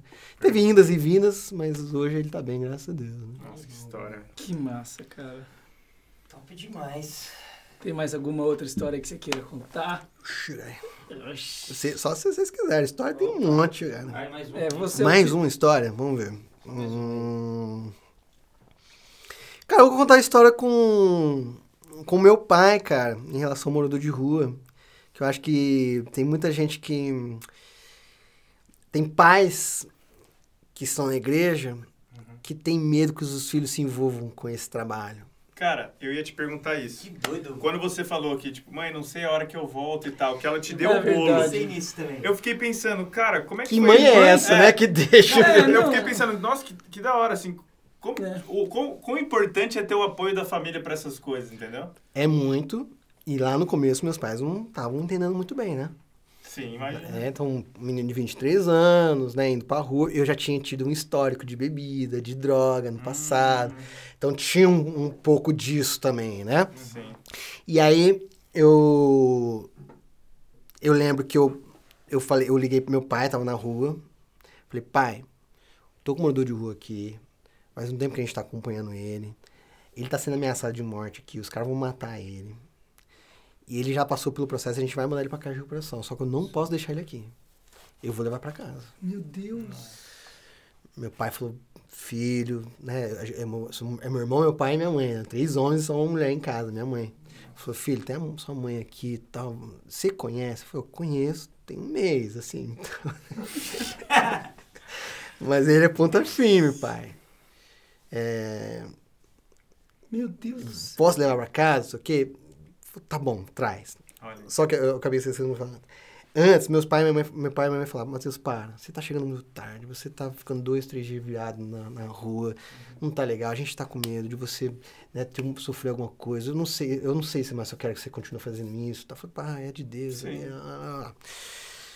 E aí tava nessa tensão. E eu ainda joguei isso mais, sabe?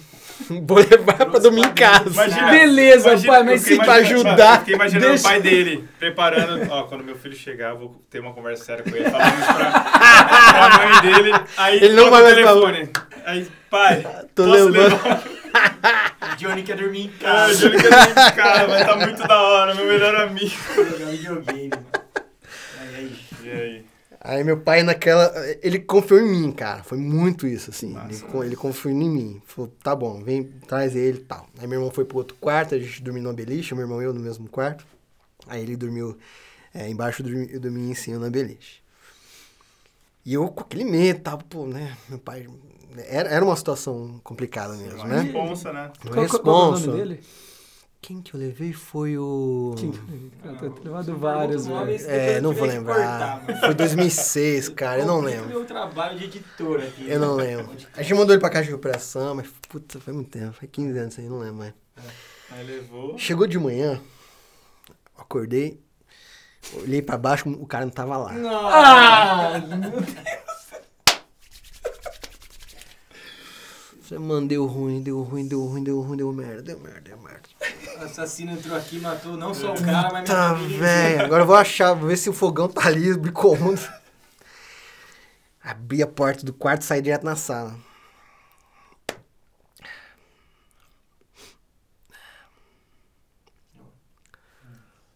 Tá meu pai e o cara ajoelhado no chão, né?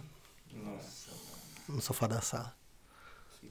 Meu pai orando por ele, pedindo pra Jesus cuidar. Ele entregou a vida pra Jesus naquele dia, no sofá da casa com meu pai, que tava resistente assim. E aí, eu levei pra casa de pressão, voltei, meu pai falou: Vai lá, meu filho, continua fazendo o que Deus tá fazendo pra você. meu Deus. Eu vou com você na rua um dia. Aí meu pai foi na rua, Que foi pra rua, ficou duas horas conversando com o cara, o cara se converteu, aceitou Jesus ali na rua com ele. Que isso, Aí, velho. meu, aí só confirmou, o pai falou, vai, vai, tá liberado, conversei É com a isso. sua mãe, tá tudo certo. E... Só Nossa, arrepiei, velho. é, me arrepio na hora, Tem velho. pelo que Louco. nem tem aqui. Bom, Muito Ah. boa, cara. Acho que essa história é aquela cereja do bolo. Caraca, velho. Que Nossa, isso, mano. que bom que eu fiz essa última pergunta. Então. A meta do podcast é fazer o Neto chorar. É, difícil. não tá difícil não, hein, pelo jeito. Com o Robson você chorou, pelo É, menos. nossa, É, Eu sou, eu sou chorando pra caramba. Não, mas essa história, Fico me segurando aqui. Imagina a cena pra você ali na hora. Cara, foi. Meu Deus do céu. Já pensando, pô, o cara levou tudo já. É. Já pensando o que que você ia falar pro seu pai e a desculpa que você ia dar. Não, e outra, cara, eu me converti em casa, com 9 anos de idade. Porque meu pai e minha mãe são referências pra mim em relação ao Evangelho de Jesus Cristo, sabe? Os dois me conduziram sempre no caminho de Jesus. E meu pai toda noite contando histórias da Bíblia pra mim, pro meu irmão, orando e tal. Um dia eu entendi, pai, Jesus é isso, isso, isso, vai fazer isso, a cruz é isso, o pecado. Caiu a Então ficha. acho que eu preciso entregar minha vida pra Jesus, né? Falei, é, filho, vem cá. Ajoelhamos junto, entreguei a vida pra Jesus no quarto ali, no meu quarto com meu pai ali, entendeu? Então eles são muito importantes, assim. E aí quando meu pai fala que não é muito bom eu ir, é, tem um peso pra mim. Opa. Com certeza. Entendeu? Eu falei, e será que eu não tô vacilando aqui? Não, tô ramelando na missão? É.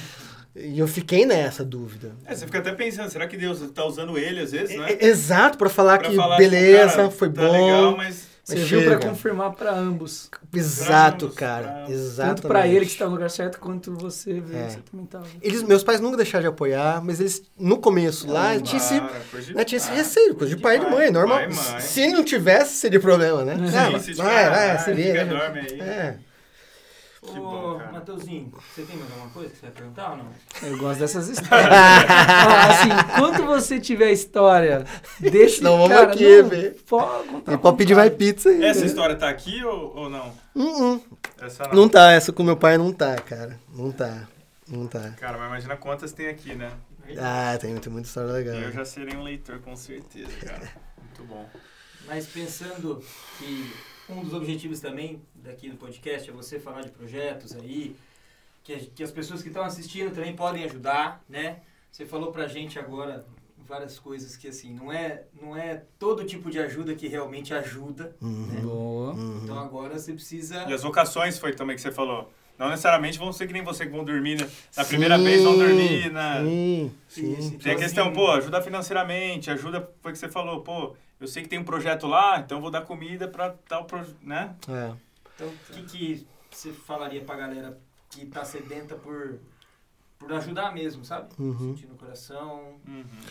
É assim, se tem alguma coisa que te move com alguma paixão, é, um, é provavelmente é, um, é um- alguma coisa que Deus está querendo trabalhar. Uhum. Então, se você é, se choca muito com criança sendo abusada, e às vezes outros assuntos que é talvez até pior, não sei se tem coisa pior que isso, mas é, algu- alguma coisa Deus está querendo com isso, sabe? Então, eu, isso que eu, por exemplo, tenho um é coração bom, duro pra gente é, snob, empre, não empresário, mas gente rica que tem dinheiro como Deus. Eu tenho uma dificuldade com isso, assim, grande. Eu tenho, Jamais essa pessoa. eu tenho pre... de amar, eu tenho um preconceito muito grande. Eu, eu- eu sempre ouvi muito rap. Então, facção central que pega a, a- pega a dona, enfia no, no porta-malho, dá coronhada nela, porque pra amarrar ela junto com a BMW dela, que ela esnobou você, então mete coronhada. É, Tem, uma- tem uma- Sim, sim. a cabeça do rap meio revoltada. Mas eu participei da Igreja Batista Cambuí, que é uma igreja de rico. Tô hoje na comunidade presbiteriana Chá Primavera, que é de rico. Tô num bairro em Barão Geraldo, que é uma, uma comunidade de pessoas mais abastadas. Então Deus está trabalhando, quer trabalhar alguma coisa em mim. Legal. Né? De estar junto né? com, com gente que eu tenho a- a- essa dificuldade, né?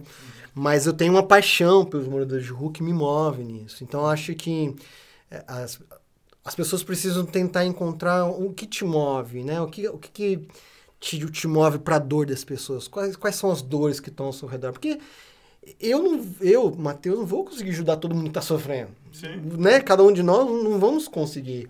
Agora, tem, tem, tem questões sociais que estão ao nosso redor que às vezes vão mexer mais com a gente do que outras. Então, isso já pode ser um sinal de que Deus quer que você já se direcione para isso, né? Então, assim, conheça trabalhos dos mais variados que estão ajudando pessoas que sofrem, né? Seja com adicção de drogas, seja eh, pessoas da terceira idade, seja o que quer que seja. Pessoas que estão sofrendo. Pode ser empresário que está viciado em, em- em- em trabalho, por exemplo, a gente não fala, né? Workaholic, né? Um negócio que, que acaba com muitas famílias. Na igreja a gente Perfeito. trata um monte de coisa, mas não trata disso. Uhum. Porque é o cara que vai dar o dízimo depois pra igreja, né? Então, as pessoas não, traba- não olham. Então, procure instituições, trabalhos sérios, veja o que, que essas pessoas, essas instituições estão precisando, né? Hoje um amigo meu falou assim, Matheus, estou querendo comprar um cobertor e levar pra rua pra distribuir. O que, que você acha? Se ele tivesse falado, se ele tivesse parado assim, Matheus, estou comprando um cobertor e tô indo pra rua levar. Beleza, né? Firmeza, nós. O que, que você acha? Agora ele falou, é essa a pergunta que você não pode fazer pra mim. O que, que você acha? Aí eu tenho que falar o que, que eu acho. Falei, mano, não faz isso. Você sabe se eles estão precisando é disso? Nossa, perfeito. Perfeito. Você não sabe. Então vá lá, participe, vê se é isso mesmo que tá precisando, que às vezes nem é isso. Ou às vezes você confirma, é isso mesmo, Matheus. Mas aí você viu deles, né? Então, estar atento às necessidades das pessoas ao nosso redor, né? E, e tentar massa. ajudar elas de acordo com a necessidade. É isso que ela em Atos vai falar, né? Cada um trazia os, vendia a sua propriedade, trazia aos pés dos apóstolos, e eles repartiam entre si. conforme a necessidade de cada um. Né? Não dava, não era o comunismo, né? Que é um- Não, igual para cada igual, um. né? Ele tá Não, mais. Cada um tem, um, tem, um- tem uma necessidade, né? Legal. Então acho que esse é o conselho, talvez. Pra encerrar, dando um recado pra quem tá te assistindo. Acho que antes de dar o recado, daí Hum. já, já vai pensando nisso. Eu, eu fiquei com essa dúvida na cabeça hoje, né? Que você chegou a atuar muito, né? Obviamente de forma muito intensa e depois Deus foi abrindo outras portas, tudo. O que hoje você, Mateus, como pai de família, todo pastor, professor, que você carregou, que a rua te ensinou? Uhum. Que você carrega até hoje? Que você vai ensinar para os seus filhos, para suas filhas? É, esses dias a EPTV me ligou. Falou, Matheus, tem como a gente fazer uma entrevista? Aconteceu um caso lá em Montemor, nem tava, nem tava sabendo. O prefeito de Montemor, ele pegou os moradores de rua que estavam ali na, na- perto da rodoviária, colocou umas duas, três vans e mandou embora da rua da cidade. Mandou pra Boituva, pra Campinas, um monte de cidade aqui da região. Aí é, ele alegou que eles foram por espontânea vontade. Aí esses moradores de rua lá em Boituva começaram a fazer boletim de ocorrência porque eles foram forçados a entrar no- na van. Nossa. Porque a polícia veio e meteu eles na van e mandou embora. E o prefeito de Montemorga fez um vídeo, falou assim, é, sei que muita gente vai me condenar, mas é, tem que fazer isso mesmo, pode perguntar pra qualquer um, está fazendo um de porcaria aqui, que não sei o quê, eu prefiro ajudar pai de família do que ajudar esses caras. E eu mandei mesmo. O Ministério Público já está investigando o cara, esse cara não pode fazer, isso é, isso é crime. Uhum. Está na cidade dele, ele é prefeito daquela cidade, as pessoas votaram nele para ele cuidar daquelas pessoas que estão ali, independente de onde essas pessoas vieram. Por que, que eu estou citando essa, essa, esse caso? Porque na, na, na entrevista que eu dei para IPTV, eu falei isso, falei, se fosse o pai dele, se fosse a mãe dele, um filho dele, um irmão dele, alguém que ele ama e conhece ele, e ele conhece, ele não meteria numa van e mandaria embora. Ele ia cuidar, ia fazer, ia, ia resolver o problema dele, né? Meu conselho, que- ou não conselho, né? O que eu aprendi, né? Todos aqueles moradores de rua, eles são pai de família de alguém, eles são irmão de alguém, eles são filhos de alguém. É, a gente precisa tratá-los como se eles fossem da nossa família, porque no final das contas eles são da nossa família. Tem muita gente que é, entra em contato com a gente na Serra Urbana, fala assim, ah, Matheus, tem um meu irmão meu que tá na rua tal, tem como vocês acharem ele pra mim? Ou vou até com vocês na rua. Aí vem, vai até na rua com a gente tal, às vezes acha, às vezes não acha. Mas aquela realidade impacta aquelas pessoas. Falam, nossa, eu nu- nunca observei essa realidade, tá aqui. Mas só foi porque o irmão dela tava, o pai estava na rua. A gente precisa chegar nesse ponto de começar a abrir os olhos é, esperando que alguém próximo de nós vá para essa situação, ou a gente mesmo um dia vá para essa situação. Então, o que eu, que eu apren- que eu aprendi com todos esses anos, tenho aprendido, é tratá-los como se fosse um, um familiar nosso mesmo. Perfeito. Porque um dia pode ser mesmo, que- e pode acontecer. E se nunca acontecer, você está cuidando de um pai de família de alguém, um irmão de alguém, filho de Perfeito. alguém. Pra finalizar o conselho, que você dá pra juventude. Compre meus livros. Que... É isso! Boa. Quer ser alguém melhor? O que eu te falar, os dois estão vendendo ao- ao lá- na Amazon, os dois? Não, só o Evangelizando na Cidade, porque esse aqui na verdade já estava esgotado. Tá. E aí. Vendeu muito. Vendeu tudo. Aí o, o, o, o, bendito aí da, da, da folha editorial, Bendito. bendito seja tu entre as mulheres, ele me ligou, ah, Matheus, ó, tem um monte de livro aqui, tá no meu estoque aqui. Falei, Como tem livro no estoque? Esgotado. Tipo, tem dois anos isso, né? 2016 nós lançamos isso aí, tá tudo esgotado nas lojas, você entra no site, não tem mais. É, não, ficou uns, ali, uns aqui, ele não distribuiu, cara. Eu falei, não, me, me dá isso aqui, eu tive que comprar, né? Comprei e agora tô, tô vendendo. Então eu tenho esses livros porque tava parado no estoque lá, né? Tá. Mas o Evangelização na Cidade tem. Tem na Amazon. E-book, a gente vai site da Amazon. do vídeo. Isso. E esse daqui. E esses tem- entram em contato comigo, contato. Faz meio, a gente eu mando pro também. correio, qualquer coisa assim. Alguém entra em contato com a gente, a gente. Pode ser também. E a Beleza. gente direciona vocês. Show, mano. Cara. É perfeito. isso. E só último. Eu conheci o Robson, na verdade, por causa do C, né? Que eu falei, pô. Hum! Ah, é, eu que falei dele pra é, você. Eu falei, Mateuzinho, é, eu tava querendo ajudar em algum projeto, cara, o que, que você conhece? Você falou, meu, tem o projeto A Esperança, o cara é sério. é, tem mais alguns desses projetos que você, ou, ou se você pudesse dar, é, falar pra galera que tá de casa agora, quisesse ajudar Dá nome aos bois, um né? projeto, É, Sim. um projeto, qual que você falaria? Campinas, Uhum. para morador de rua, projetar a esperança do Robson. É. Referência na cidade de Campinas. Trabalho sério, que eu conheço há muitos anos. Não é porque é parceiro, mas eu só fiz parceria com ele porque é um trabalho muito sério. Perfeito. né? Então, Perfeito. Perfeito. aqui, agora, fora daqui, Missão Sena de São Paulo, João Boca. Missão Sal, Paulo Capelete, de Santo André. Missão Vida, do Reverendo Wildo, lá de Goiás. Beleza. São os nossos... Agora chega, senão Padrinhos. vai ficar difícil de pôr na descrição. O editor fica já. Fica lá louco, mano. Cara, mais um episódio abençoado. né? Caramba, cara. Acho que não tem como não ser impactado com essas palavras, querer se mexer, querer Valeu, Ajudar viu, de alguma Valeu, forma. Valeu, mano. Valeu. Valeu pelo convite, falou, mano. Valeu, Cara, mano. se você não tem essa vocação Parceiro. de ir pra rua, procure ajudar da sua forma, seja financeiramente, seja fazer o meio campo. Então, cara, eu não posso estar lá, mas eu sei que alguém que pode estar lá, mas pode levar algo que eu queira dar. Legal. E, Isso mesmo. e se mexer, cara. Isso aí. É isso. Galera, muito obrigado. Comprem os livros. Ouçam os raps também, né? Ah, Ah, verdade. verdade. Vai estar na descrição. Verdade. Nós lançamos um álbum em 2011. Nossa, nossa, 10 anos, cara. Fez 10 anos o álbum. de um rock pesado. Rock com rap. Nossa, é verdade. Tem lá. E, e a gente já tá na fase de, de produção agora do, do, do segundo, de conclusão do segundo. Agora é só gravar alguns vocais. Acho que esse ano, no mais tardar, no ano que vem, já lanço o segundo. E já tô pensando no terceiro junto com o Henrique, inclusive, tá me ajudando aí. Que massa. Dá pra soltar um rapzinho aí ou não? Ah! É. Vou ficar pro vídeo, vou é, ficar pro vídeo. é, colo- ve- veja na descrição na que é melhor do que eu descrição, canto. Tá Vou estragar o rap se eu cantar. Ah, É isso Valeu, aí. pessoal. Deus abençoe vocês. Valeu, pessoal. Valeu. Valeu.